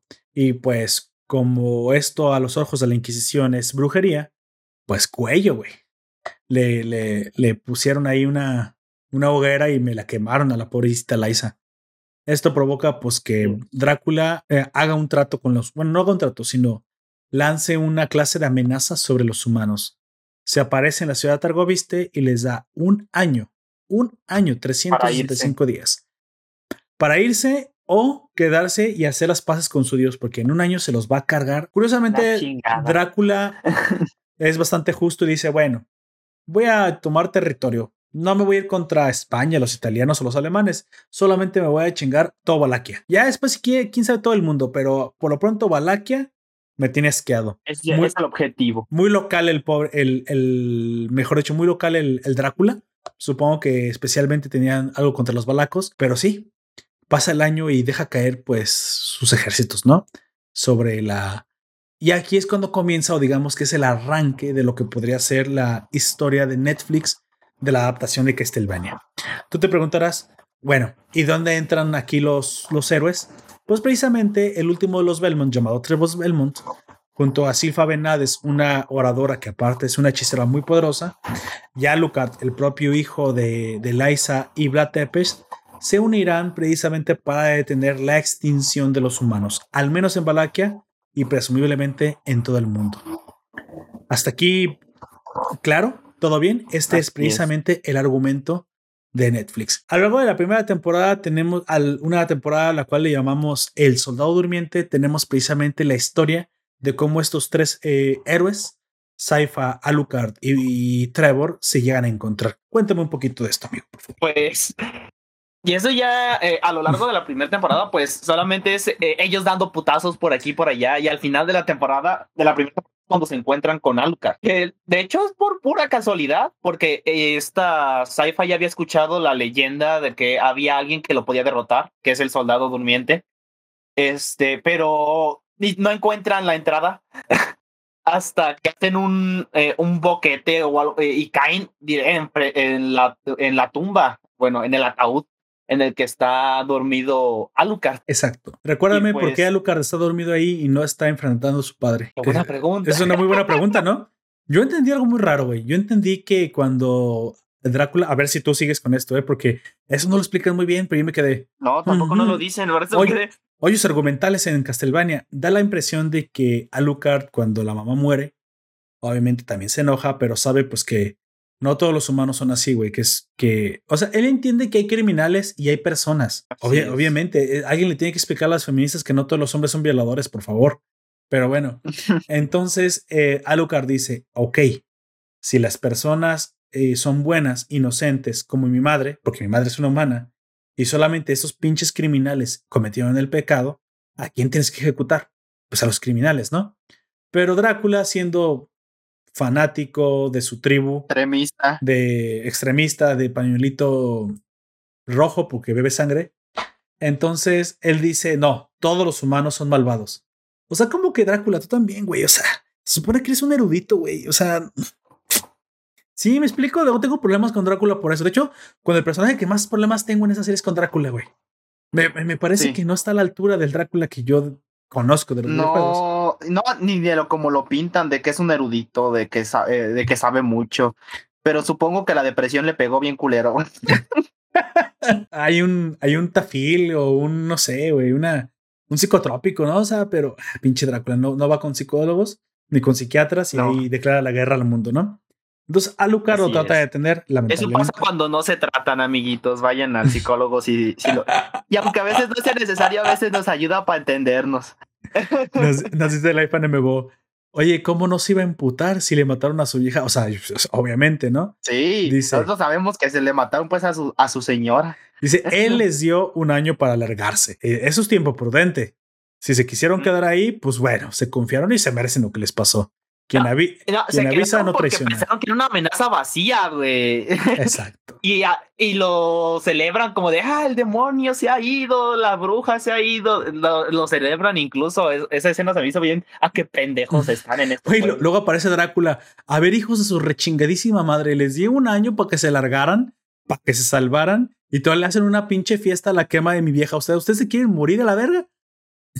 Sí Y eso fue lo que les pasa. ¿Sabes qué, qué me gustó mucho de ahí? Eso, no quería entrar en detalles porque precisamente quisiera hablar de esto nada más por encima, pero el detalle que sí me gustó mucho fue que cuando en la catedral de Greshit, recordamos que pues eh, el pecado, o sea, la quema de la, de la vieja fue en Targoviste. Targoviste se lo carga la, chingada. Luego la siguiente gran ciudad es Greshit. En Greshit, de hecho, está Alucard, pero también en Greshit, el, el obispo que quemó a la esposa le dan el obispado en Greshit. Y en Greshit, él es asesinado por las criaturas de la noche. En, una, escena que me encanta, güey. Cuando él está dentro de la iglesia y entran las criaturas y, una pinche criatura que puede hablar, que eso es muy raro, le dice, vengo a asesinarte. Y dice, tú no puedes estar aquí, no puedes entrar a la casa de Dios. Y le dice, güey, Dios, Dios no es todo misericordia, güey. Dios se da cuenta de lo hijo de puta que eres y él te ha abandonado. Dios no te da amor incondicional, pendejo. No, ni mergas. O sea, tú no te lo mereces y él sabe que no te lo mereces, por eso te abandonó. Y por eso te voy a comer. Así, como que verga, güey. O sea, las mismas criaturas de la noche dicen, no, Dios existe. De eso que no tengas duda. El pedo es que tú no, tú no eres el favorito. No mereces su misericordia. Ni siquiera te ama, güey. Te, te vomita, güey. Y dije, a la verga, Me encanta, güey. Eres vomitivo para él. Para él. de hecho, sí, ahora que lo, ahora que lo dices, no vemos a criaturas de la noche hablar. Yo creo que todas pueden hablar, pero dicen, güey, yo nomás vengo a matar. Ese mi pedo no es hacer plática, güey. Yo vengo a, a llevarte acá a la verga. ¿Te imaginas, güey? Ya en la tarde acabando el trabajo. ¿Qué vas a hacer, güey? No, pues voy a jugarme un lolcito y a dormir, güey. Me invita puto. No, es que es bien malo, güey. Eres, eres bronce, pues yo ya voy en platino, güey. No podemos ni jugar juntos. Ah, chinga tu madre, pues, güey. La próxima vez que mate un sacerdote, no te va, no te va a dar sus entrañas. No, te voy a invitar. Te voy a invitar, güey. Así, no sé, no sé la plática así, entre, entre criaturas de la noche, ¿no? Bueno, aquí lo que pasó es que después de que esto sucede, después de la, de la masacre en Targoviste, obviamente las criaturas de noche van a Greshito. Y lo que tú dijiste, aquí es donde sucede el encuentro, ¿no? En esta segunda ciudad, donde por azares del destino, Trevor, Sifa y Alucard se ven eh, posilados, güey, porque prácticamente esto es una coincidencia tremenda. Se encuentran los tres. Trevor, el último descendiente de los Belmont, de una familia traicionada por la iglesia. Silfa, miembro de una tribu odiada por la iglesia. Erudita, claro, porque era erudita, pero que era nómada, que, que se dedicaba a recolectar conocimiento, pero que también en secreto desarrollaba magia. Entonces aquí tenemos una hechicera maga, que es Sifa, la más poderosa, muy presumiblemente de su, de su caravana, y Alucard, que según yo lo que entendí, que después de que mataron a su mamá y, y Drácula declarara la guerra al mundo, Alucard lo quiso detener. Se, pues tiene una cicatriz en el pecho, prueba de que no es suficientemente poderoso para detener a su padre solo, pero que después de esto él se dedicó a esperar ayuda. Yo entendí que después del el, entendí que después de que, que enfrentó a Drácula, se enteró de que había una profecía que muchos de los oradores decían, pero que no, no le decían propiamente profecía, ya es que profecía es el futuro, sino le decían historia, pero no era una historia cualquiera, era una profecía. Y la profecía era de que en algún momento el soldado durmiente, el mismo Alucard, que el mismo Alucard sabía que él era el soldado durmiente, iba a ser eh, encontrado por una, un cazador solitario y una gran erudita que le iban a ayudar a detener el mal. Entonces supongo que para cumplir esta profecía como Nostradamus, el, el Aucar dijo, ah, bueno, entonces me van a ayudar. Hay que esperar. ¿Cuánto hay que dormir? Pues 100 años, chingue su madre. Y pues para, para Lucar 100 años es como pues no sé, como seis, como una cruda, güey, así, así se siente, güey. Ni siquiera como se dan cuenta de cuánto tiempo pasa cuando nosotros seamos en, la tercera temporada después de que se, da cuenta, Dice que no se sabe, no sabe si haya durado años ahí o si lleva solamente tres meses.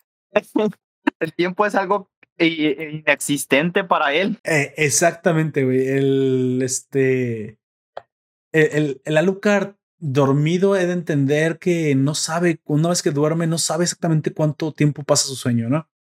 Sabemos que pasaron 100 años, lo cual es este, no, perdón, no 100 años, perdón, un año, un año dormido. Pasó un año dormido antes de que lo encontraran, porque obviamente pues fue el año que le dio Drácula a la gente para que se, lo, se los cargara la chingada. Entonces, ahora que esta profecía se ha cumplido, que es, digo, esa es la deducción que yo pude poner, porque este hoyo argumental sí me molestó bastante. Dije, Sí. Ay, a ver, a ver, a ver, Konami o no sé quién.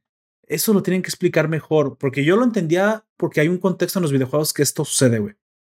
Pero acá no, sabemos un contexto, pero los que no. los que no, no entendían por qué se decía que era una historia del futuro, pues porque era una profecía. Y el mismo Alucard sabía que esta profecía iba, iba a cumplirse, nada más que no sabía de parte de quiénes. Sifa y Belmont son los, son los eh, erudito y cazador de la profecía. Y ahora los tres urden un plan, ¿no? ¿Te parece que e, esto es el final de la primera temporada? Aquí pasamos a la segunda temporada, que también tiene grandes momentos. Me gustó mucho cómo expande la mitología de los vampiros, güey. Creo que una de las cosas más valiosas de esta temporada es conocer, pues, que hay vampiros en Japón, vampiros ah, eh, vikingos, este, eh, vampiros en todo el mundo, güey que son ultra mega archi recontra poderosos y son la sociedad de vampiros secreta que son reinados por Drácula.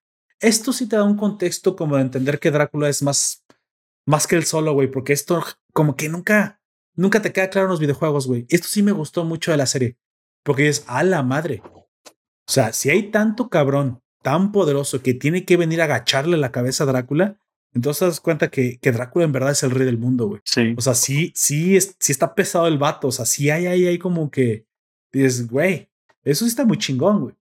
Entonces, aquí es donde se introducen personajes como Héctor y, e, y Isaac, que son este forjadores. Los humanos. Creadores de. Los únicos humanos que quiere, dice. dice la FNBO, ¿cómo le hacen los vampiros para dormir tanto? Ah, pues ellos eh, toman un vasito de, reparador, güey. Toman un vasito de leche eh, caliente y un pedacito de plátano en la noche y se quedan dormidos, güey, un año. ¿Tú no nunca lo has hecho? Sí, sí. Sí es. Fácil, güey. Vasito de leche caliente. Eh, obviamente leche de vampira, güey.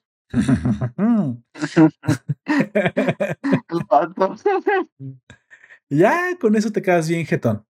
Bueno, volviendo precisamente a esta segunda temporada, lo que más me gusta es que aquí vemos cómo se desarrolla precisamente todo el plan. Eh, palabras más, palabras menos, todo lo que sucede aquí eh, va desembocando precisamente en el desarrollo de la guerra, de las...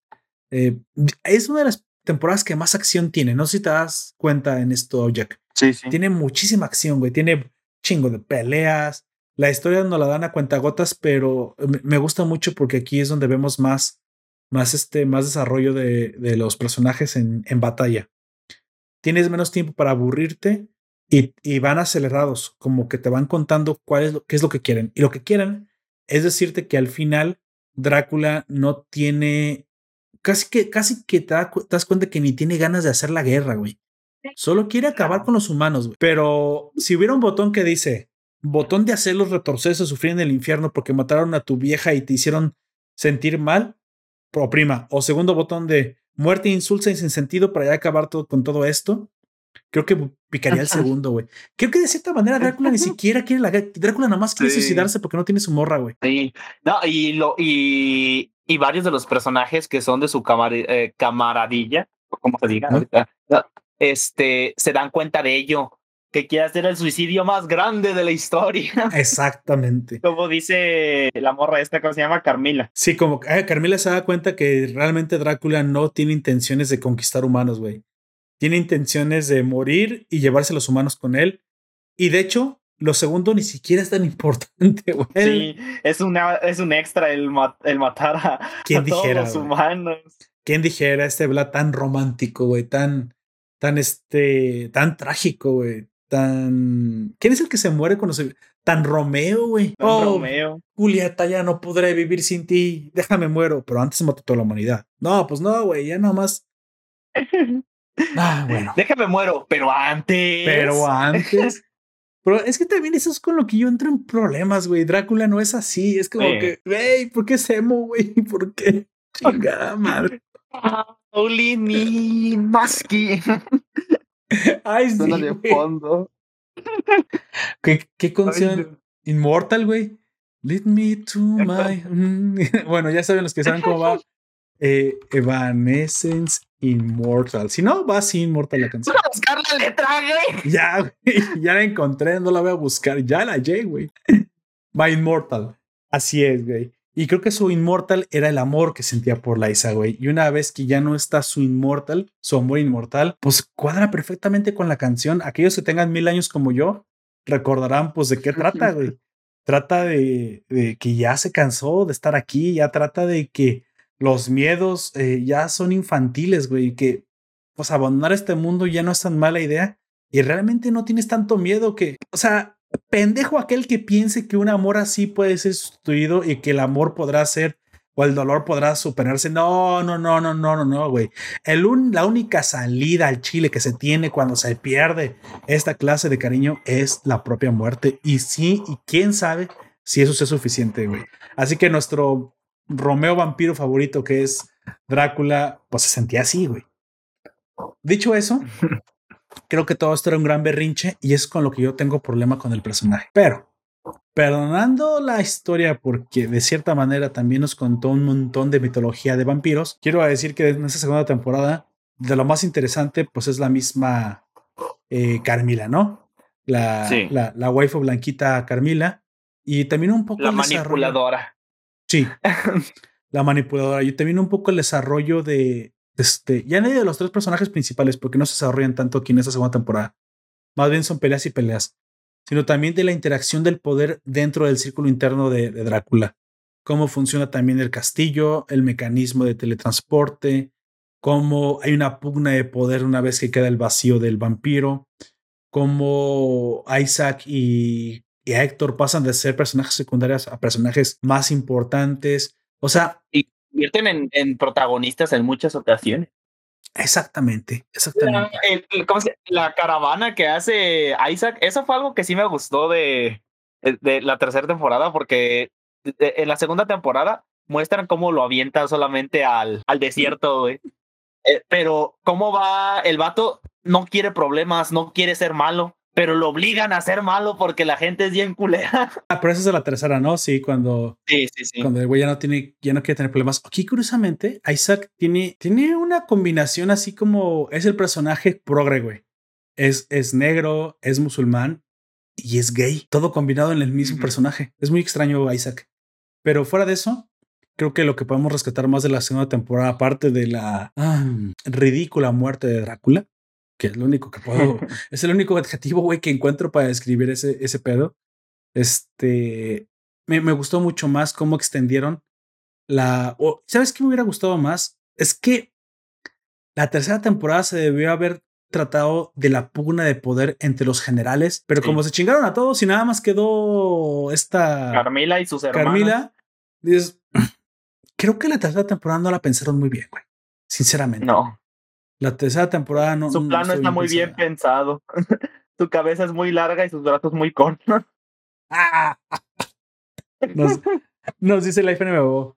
Ah, para la mayoría la serie terminó cuando Drácula murió en la segunda temporada. De hecho, te voy a decir una cosa. Yo creí que ya había terminado la serie, sinceramente. Con la muerte de Drácula, pero yo no hubiera estado a gusto con eso, ¿eh?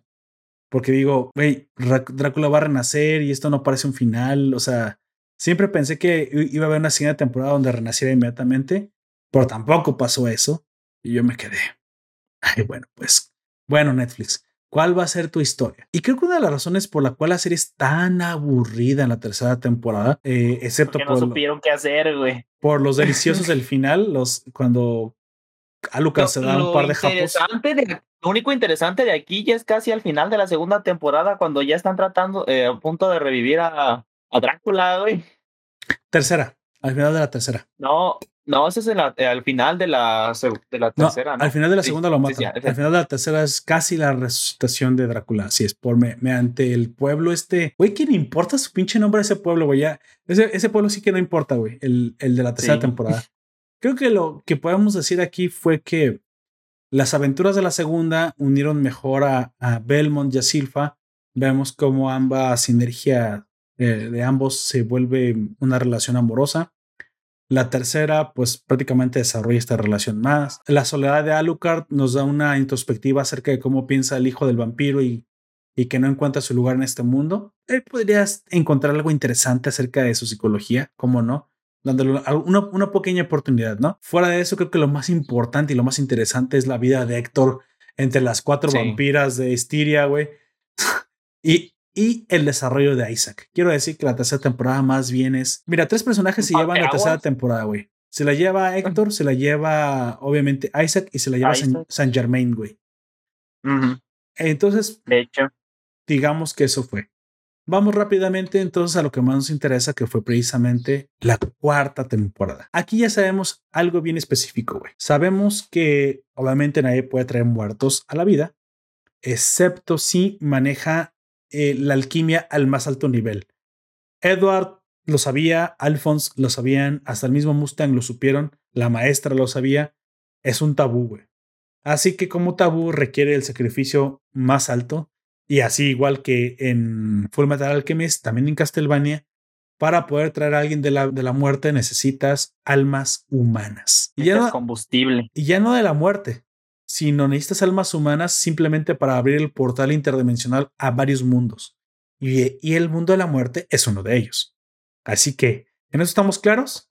Se necesitan almas para traer gente de donde tú quieras, güey de la muerte, de otra dimensión, de otra dimensión. Aguanta, saga, aguanta. E incluso de allá. Aquí lamentablemente eso es un costo muy alto a pagar, pero Saint Germain pues quiere mojar el churro y pues tiene una amada ahí perdida, quién sabe dónde, se le metió ahí en lo que se llama el, el corredor infinito que es un portal precisamente en estos mundos. San Germain es... bien, alucinó, bien alucinógena toda esa escena, güey. está muy loco eso, güey. Pero bien interesante, güey. E, eso sí, güey. Eso quiero decirte. Es que me parece que lo más rescatable de la tercera y ya con la cuarta también fue todo lo que desarrollaron acerca del correo infinito, pero eso fue más en la cuarta, güey. Sí, eso ya fue en la cuarta. Que precisamente nos habla de que a través de este conducto se pueden manipular varias dimensiones, nada más que se requieren almas. Saint Germain en un principio como buen humano se resiste, porque bueno, tienes alguna clase de conciencia, pero también después como buen humano sucumbe a la tentación. Él tiene una amada perdida hace mucho tiempo en el corredor y está dispuesto a lo que sea para traerla. Una, una gran alquimista le dice que si él se, se presta a ser un alquimista también, debe de eh, manipular este conducto con las almas de los humanos, no importa lo que haya que hacer. Si no, pues simplemente no tiene el valor de hacerlo. Saint Germain prepara todo este plan que vemos a lo largo de la cuarta temporada, precisamente terminando con el uso de almas humanas para reabrir el portal, ¿no? En esta ocasión el portal y el objeto, el objetivo del portal es el castillo de Drácula. También vemos eh, como segunda línea, línea lo que pasa con Héctor, ¿no? ¿Qué le pasa a Héctor, amigo? ¿Qué le pasa dentro de ese castillo? Que, que, es que no le va tan mal, ¿no? se convierte en un esclavo y un esclavo sexual. Al principio, sobre todo, al principio sí le va de la chingada, güey, porque la pinche Carmila lo quiere hacer trabajar para ella de a huevo. Y dice, no, pues es que no quiero. ¿Cuál no, pendejo? Paso. Pero ya después entra en juego esta morra, la Leonor.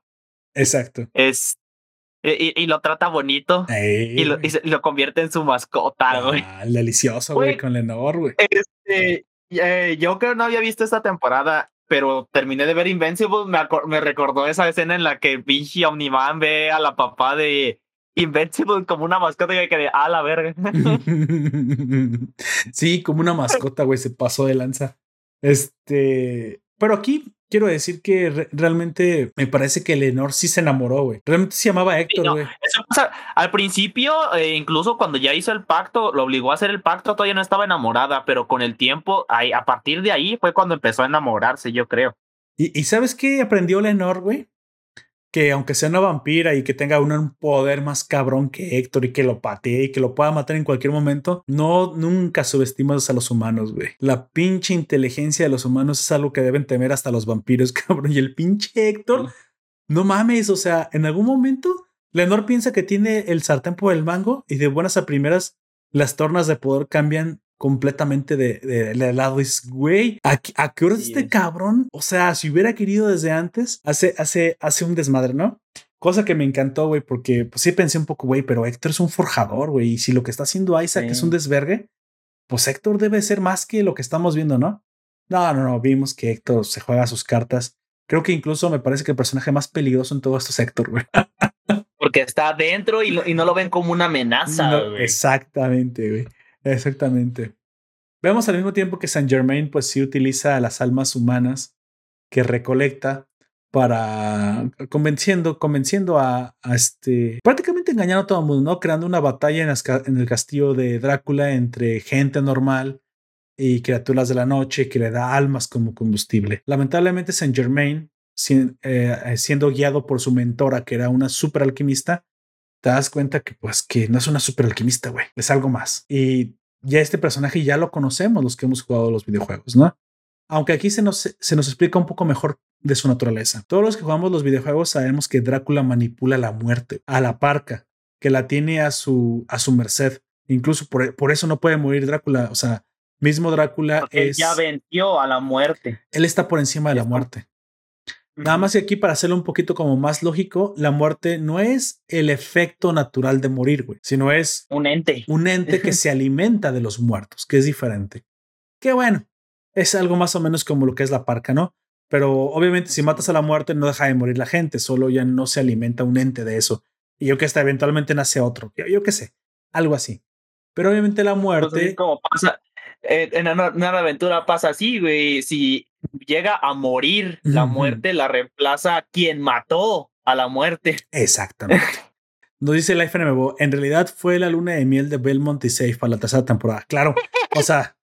a huevo. O sea, sí, mientras le daban es que mientras le ponían Jorge al niño, este, los forjadores estaban haciendo lo suyo, ¿no?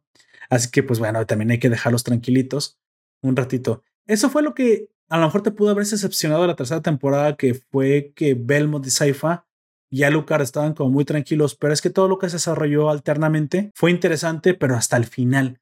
Yo pienso que la cuarta y la tercera pudieron haber sido la misma temporada, sinceramente. Sí. Y que simplemente alargaron mucho la tercera. Que bueno, haciendo un, tal vez un resumen o algo así de lo que pasó en la, en la tercera. Es que los pudiste haber funcionado perfectamente, güey, con todos los eventos que sucedieron en la tercera y en la cuarta. Mira, la batalla, la batalla de Isaac en el pueblo ese en el que obtiene muchas almas, te la pudiste haber cortado, güey. Eran fácil dos capítulos que, que no tenías ningún problema con que los Pudiste haber dado a entender eh, cómo Isaac lo rechazaban y se veía obligado a sí mismo que atacar todo eso en un solo capítulo. Exactamente, o que apareciera con un ejército. ¿Y de dónde sacas el ejército? Pues fue que me fui encontrando rebeldes a lo largo del. Y, se lo hubieras creído, güey. yo creo que sí era necesario mostrar cómo él trataba de ser bueno, pero no lo dejaban. Pero no era necesario hacer tantas escenas. Este, lo, el conflicto en las hermanas en unos dos capítulos, a lo mucho. Me parece eh, excelente. Y un tercero en el que se centrara solamente entre Leonor y Héctor, güey. Y con eso tenías ya para agregarlo a la cuarta, hacerlos una tercera temporada, la cuarta y la tercera. Sí, cabrón. Sí, sí pienso que la tercera y la cuarta pudieron haber sido una sola temporada. En, eso sí me voy, a quedar, me voy a quedar con esa idea. Bueno, al final vemos lo que pasa con, con las hermanas, eh, la ambición de Carmila de conquistar toda Valaquia se ve destruida por Isaac cuando la mata. No por una tanto una venganza de Isaac, sino que se da cuenta al final que eh, los humanos, mm, una, no somos tan malos y otra, debemos tomar lo mejor de nosotros y, y, y tratar de hacer que los demás también crezcan. De cierta manera, Isaac se reconcilia con la humanidad y se da cuenta que la verdadera amenaza en esto son vampiros locos como, como esta Carmila. Lo que no me gusta es que no tiene sentido que se suicide Lenor porque si ya le gustaba a Héctor y ya no estaba contenta con Estiria y con, con Carmila, parecía más que lo que ella quería precisamente era desarrollar estas habilidades intelectuales humanas, güey, de hecho propias de la humanidad, que no solamente son destrucción y sangre, güey, que era lo propio de, la, de los vampiros, sino que esta diplomacia, inteligencia, plática, desarrollo del intelecto, porque somos mortales y precisamente por eso queremos dejar un legado. Ah, me pareció un poco estúpido de la serie haber matado a la, a la, la waifu. No sé, güey, no tiene sentido. Sinceramente, para mí eso no tuvo sentido, pero bueno. No. Ya ahí lo dejamos. Y llegamos al final. Que para redimirse, eh, no, de todas maneras, no sé. Es que no, me gusta. Güey, exactamente, o sea, no, no, es que no te explican el por qué profundamente, güey se había vivido hasta ese entonces y, ya se estaba quejando de lo anterior, o sea, no tenía sentido que se suicidara porque podía entonces ella hacer las cosas a su manera, güey. Es lo que no me gustó. Pero bueno, llegamos al final y vemos que Saint Germain está siendo manipulado por la muerte para abrir el portal y traer a Drácula. ¿Por qué? Porque simplemente la muerte quiere que Drácula acabe con toda la humanidad y eso le haría muy feliz porque comería una sola vez un chingo y después ya no. No sé, la muerte como que no lo pensó muy bien, güey. Si nos extinguimos, entonces ¿qué? También está como muy pendejo, güey. No sé, la, muerte no es un personaje muy, muy listo en esta serie. en, en, del Drácula sabíamos que el vato se quería matar, güey. Sí, Pero de la muerte no sabemos qué pedo. A ver, a ver, muerte, si nos extinguimos, ¿después de qué vas a vivir, güey? ¿De gatos? ¿Ardillas? ¿Qué, qué, qué, qué te va a alimentar? O sea, es que la muerte también, güey, es desesperante. Curioso, esto precisamente le funciona muy, muy, muy bien el plan de la muerte y se ven reunidos Trevor, Sifa y Alucard por segunda vez, ¿no? Esta pelea es impresionante. Creo que quiero decir que aquí es donde se gastan todo el presupuesto de la serie. Este, nada que decirle a, lo técnico. Palomita es de lo mejor que creo que la plataforma tiene en animación. Sinceramente, incluso creo que no sé si te diste cuenta o si tú lo consideras incluso superior que el mismo Invincible, güey. Sinceramente, las tomas, eh, la calidad de la animación, el detalle. Creo que incluso supera, para mí supera incluso lo que hizo Amazon con Invincible. Es que en Invincible mm, también vamos a decir las cosas como son. Ahí no eran tanto cosas tan efectos especiales. Eran más bien putazos y sangre y todo eso. Y aquí sí era efectos especiales con la cadena, eh, el, la, cruz por allá girando. Aquí sí eh, se iba a ver más impresionante, pero sí, sí lo supera, pero por el hecho de que aquí hay más cosas que mostrar aparte de madrazos, ¿no? Exactamente, o sea, sí, sí hay una diferencia en la calidad, creo que Castlevania en eso se, pero a lo, a lo mejor también es porque Invincible es más una animación gringa y este tiende a ser un anime, así que podría ser también que por eso tiene más detalle, o parece que tiene más detalle. Al final, tú decides si toda esta adaptación crees que está a la altura de Castlevania. Muy probablemente si tú eres una persona que no conoce la historia te va a encantar, ya que muchas comparaciones que nosotros sí hacemos invariablemente porque conocemos la historia original, las tenemos que hacer, pero si no, creo que visto tratando de hacer un esfuerzo y visto desde el punto de vista de alguien que no conozca la historia, creo que la adaptación es una gran entrada al universo de, de Konami, ¿sale? Esto sí se los recomiendo. Progresismo aparte porque lo hay. Sí, lo hay. No puedo decir que no, no hubo cosas que me molestaron. Pero también hay que decir las cosas, eh, salvo la tercera temporada. Ah, e, el progresismo en las que son las buenas temporadas, que es la cuarta, la primera y la segunda, es como muy contado. ya en la tercera, como, eh, ahí porque, sobre todo porque los protagonistas, hay, hay unas lesbianas y sale más Isaac, que también es parte eh, el, progresismo en el que está ahí. Pero es contado y se lo puedes dejar pasar, sí, porque obviamente todos vamos a, eh, los que lo vayan a ver, la tercera temporada la van a ver como un resumen. sí, fuera de eso, que ya saben qué es lo que a mí me molesta las series de Netflix, creo que lo hizo bastante bien.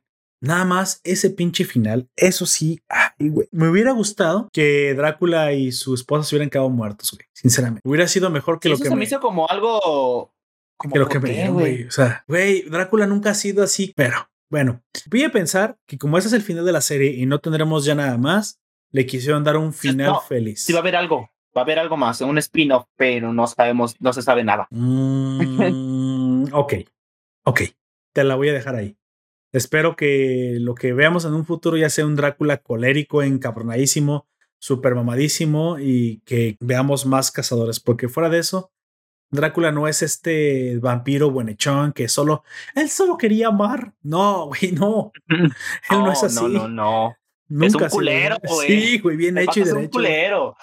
Dice Life Anime Bo, entre Carmila Sifa, la waifu de Alucard, se llevan el feminismo de pecho. Ah, eh, Sifa te lo, dudaría de que ella fuese lo del feminismo porque ella no, no dice que es poderosa y ya no, ella te demuestra que es poderosa. Sí, pero hay una cosa que sí, que sí hacen, güey, y eso no es normal. Se la pasan eh, humillando a los hombres con las palabras. Eso sí es cierto. Siendo, extremadamente cínicas. con los se entiende porque el vato está, de, eh, está en la mierda, güey, pero en los demás es como de. Es como frases que sabes que las mujeres no dicen, güey. Porque no son groseras a ese nivel, güey. Es, es, es está raro porque ves que los hombres tampoco son tan groseros, pero las mujeres sí llegan a ser muy groseras con los hombres, güey. Y no creo que se justifique para nada en la serie, güey. Como que le quita incluso un poco de clase de repente a, las personajes mujeres. Es lo que quiero decir. Porque Trevor en todo momento, si yo quiero decir algo que puedo criticar, es que Trevor no es así, ¿eh? Trevor es una reverenda reata desde un principio. Trevor no ocupa la puta ayuda de Sifa, ni de que perdón las palabras, ni de Alucard, ni de nadie. Eh, Trevor con los ojos cerrados, con una mano atada, y, soltando un pie se, revienta todo el mundo, güey. Tenemos exageradamente poderoso, pero eso no lo vemos, pero o sea, también puedo decir, pues es que Popper, tu Trevor apenas está desarrollándose. Eso sí es cierto. Y pero vemos cómo él solo es capaz de acabar con la muerte, güey. O sea, al, nivel que utiliza esos pinches látigos, el poder que tiene de la familia Belmont. ¿Viste el, ¿Viste el guiño a la cruz? Ahí también Netflix, a ver, güey. Netflix. La cruz de Belmont es una cruz cristiana porque invoca el poder de Dios, güey. Que si te metes con la pinche cristiandad para darle mierda, ¿por qué no dices que también él sí está bien con Dios, güey? Es el poder de, de, de Yahvé, de Jehová, de Jesucristo, que puede invocar a través del poder santo que tiene, güey. Ah, no, porque eres tan pobre que no quieres decir nada bueno de la religión. Ah, también chica tu madre, también Netflix. O sea, no se trata que nos volvamos mega, mega inquisitores, no. Pero eso es verdad, güey. Porque los Belmont utilizan poderes santos utilizan la, la cruz de, de, cristiana, utilizan el agua bendita como un arma, güey. Eh, o sea, ¿por qué tan, por qué eso no, güey? Eso también digo que de, güey, Netflix, porque eso, eso queda chingón. Eh, la, la, la, cruz es muy chingona. ¿Te acuerdas? Eh? Bueno, es, hay un videojuego que nunca adaptaron a PC para mi gran lamento, güey, que fue el videojuego de este, ¿cómo se llama? Ah, Dantes, Dantes Inferno. donde, donde, utiliza la cruz de Beatriz, güey, como un arma chingoncísimo cómo utiliza la cruz ahí. Algo así. Ah, no, tiene que ser una cruz hindú traída de bien, quién sabe. Bueno, está bien, pues, está bien. O sea, ya te la, te la compro porque ya sé cómo eres Netflix. Pero bueno, ahí vemos al final cómo, cómo Trevor es reivindicado como un Belmont, un verdadero Belmont con poderes mágicos, que tampoco lo explican muy bien, pero la familia Belmont tiene poderes mágicos. Por eso, por eso es tan fuerte. Tampoco es de Okis, güey. No es que hubiera entrenado un chingo y que si volvió así de mamado, no. El, la capacidad de usar el látigo como lo utiliza, pues es porque él es, tiene un poder mágico. Por eso huele magia. De hecho, de alguna manera, él es capaz de, de distinguir la magia en, en Sifa y en muchos personajes porque él tiene un poder mágico. Nada más que de repente parece que es un perro sabueso y dice, ah, huele a magia. No tanto así, la siente, porque él es también capaz de convocarla. De hecho, es capaz de, transmitirla a través de sus armas, pero supongo que... no, puede evocarla como esta Sifa que le sale directamente de las manos. Él más bien necesita un canalizador para poder hacerlo. Exactamente, exactamente. Un, una posesión de objetos. Eh, guiño, guiño. Pero bueno, llegamos al final ya, amigo, para, para irnos. Dime, ¿qué fue lo que más te gustó, tu personaje favorito, lo que quieres decir al final de esta serie? Lucar, mi personaje favorito. Ya, Alucard. Eh, está, está bien OP, está bien guapo, güey. Ah, sí, güey. Este, eh, se ve que le va, eh, de repente le, le vale madre lo que le pase a las personas, pero luego es como de, no, sí. Al principio es como de, me le importan mucho las personas y luego se da cuenta que se está eh, haciendo un vale madrista, como este Trevor, porque la gente que va lo, lo termina como por querer matar. y luego dice, no, yo estoy aquí para ayudar a la gente y luego va a ayudar a la gente del pueblo y se queda con la waifu. Exactamente, exactamente. Eso, eso está muy, De hecho, esa es la. No, no, no sé si esa waifu es una referencia a Symphony of the Night, pero supongo que podría ser una referencia a Symphony of the Night. Nada más que no me acuerdo del sprite de la, de la waifu de Alucard. Porque Yoko Belnades no es, pero sí es posible que sea la de Symphony of the Night. Nada más que ahorita no me acuerdo cómo es su waifu ahí, güey. Pero bueno, a lo mejor es un guiño, guiño ahí. Creo que el personaje que más me gustó a mí de todo Castlevania fue precisamente Héctor, güey. Héctor me gustó mucho, sobre todo al final, y no solamente porque sea Eleanor, sino que es, un personaje complejo que también tiene su crecimiento y que em, demuestra ser más poderoso de lo que es. O sea, me, gusta mucho todo lo que todo lo que se convierte. Te diría que Belmont, porque yo siempre suelo ser muy del protagonista, pero en esta ocasión no puedo, no puedo darle. Es un buen personaje, pero no, no es tan bueno. No, es como, como e, de hecho, nos desarrollan mucho más a Héctor porque sabemos incluso su pasado que de Trevor y Trevor es el pinche protagonista, güey. Sí. Ya Lucas tampoco, honestamente, tampoco necesitamos mucho contexto. Nos, dicen, soy hijo de eh, Drácula y, vengo para detenerlo. Con eso necesitamos, güey. Pero Trevor, porque es el último, güey.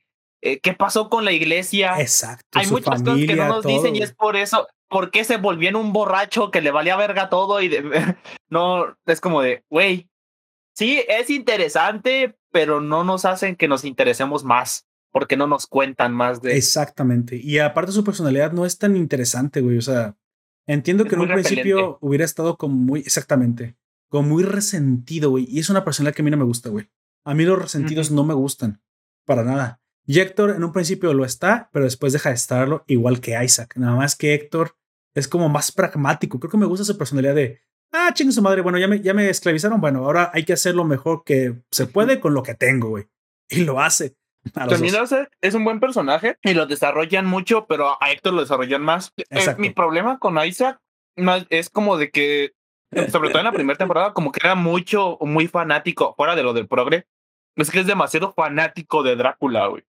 Sí, también es un poco molesto para lo mí. Ve como un dios, güey. Y es como de, güey, cálmate. Sí, es poderoso y todo, pero al, vato le vale verga ya todo, se quiere morir. Déjalo morir en paz. Sí.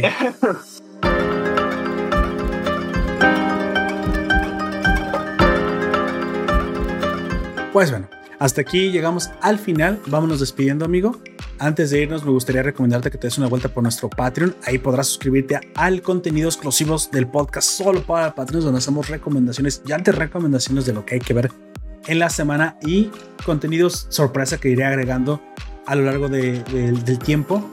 También eh, me gustaría agradecer a los que nos acompañaron en la transmisión de este directo, a la FNMBO, aquí a mi confitrión Aoyak por haberme acompañado y a todos ustedes que nos escuchan semana a semana en el podcast eh, semanal. ¿Sale? Así que también te invito a conocer a los amigos de la nación, otros eh, creadores de contenido que tienen también mucho talento y hacen muy buen contenido. Y todo esto lo vas a encontrar, como siempre, pues en los vínculos de la descripción de esta publicación. Si no te quieres esperar ningún capítulo de, de Nación Poperto, te recomiendo que visites nuestra página web www.nacionpoperto.com, donde también ahí mismo en cada episodio que publicamos en la página nos podrás dejar tus comentarios, ya que también para nosotros es muy importante lo que tú puedas o quieras decirnos acerca de esto. La pregunta para ti es, ¿para ti es una buena adaptación si es que conoces los videojuegos? Y en caso de solamente conocer la pura animación, ¿te gustó la, la adaptación de la historia de la leyenda de Drácula? Si sí, no, y me, también me, me, gustaría saber el por qué. Por esto, pues llegamos al final. Eh, amigo, por favor, despídase unas últimas palabras. Ay, me voy a morir. Digo, por, el, por el podcast, ¿verdad? Ah, bueno, este yo fui a Oya. Fue un placer estar con ustedes aquí hablando sobre esta serie y ustedes escuchándonos. Este, yo, eh, nos vemos. Buenas tardes, noches, días. Hasta la próxima. Últimas palabras también de nuestro oyente en vivo, Lefe Nuevo, nos dice: Ver un gameplay no es jugar un videojuego. Adiós. Le hace con voz de He-Man. no lo es, pero entiendo que hay mucha gente que no tiene el tiempo de. Pero sí, no lo es. Definitivamente nunca lo será. No, no es la misma experiencia. Eso fue todo por ahora, amiguitos. Te recuerdo que nos puedes escuchar en Evox, iTunes, Google Podcast, YouTube y Spotify. Hasta la próxima.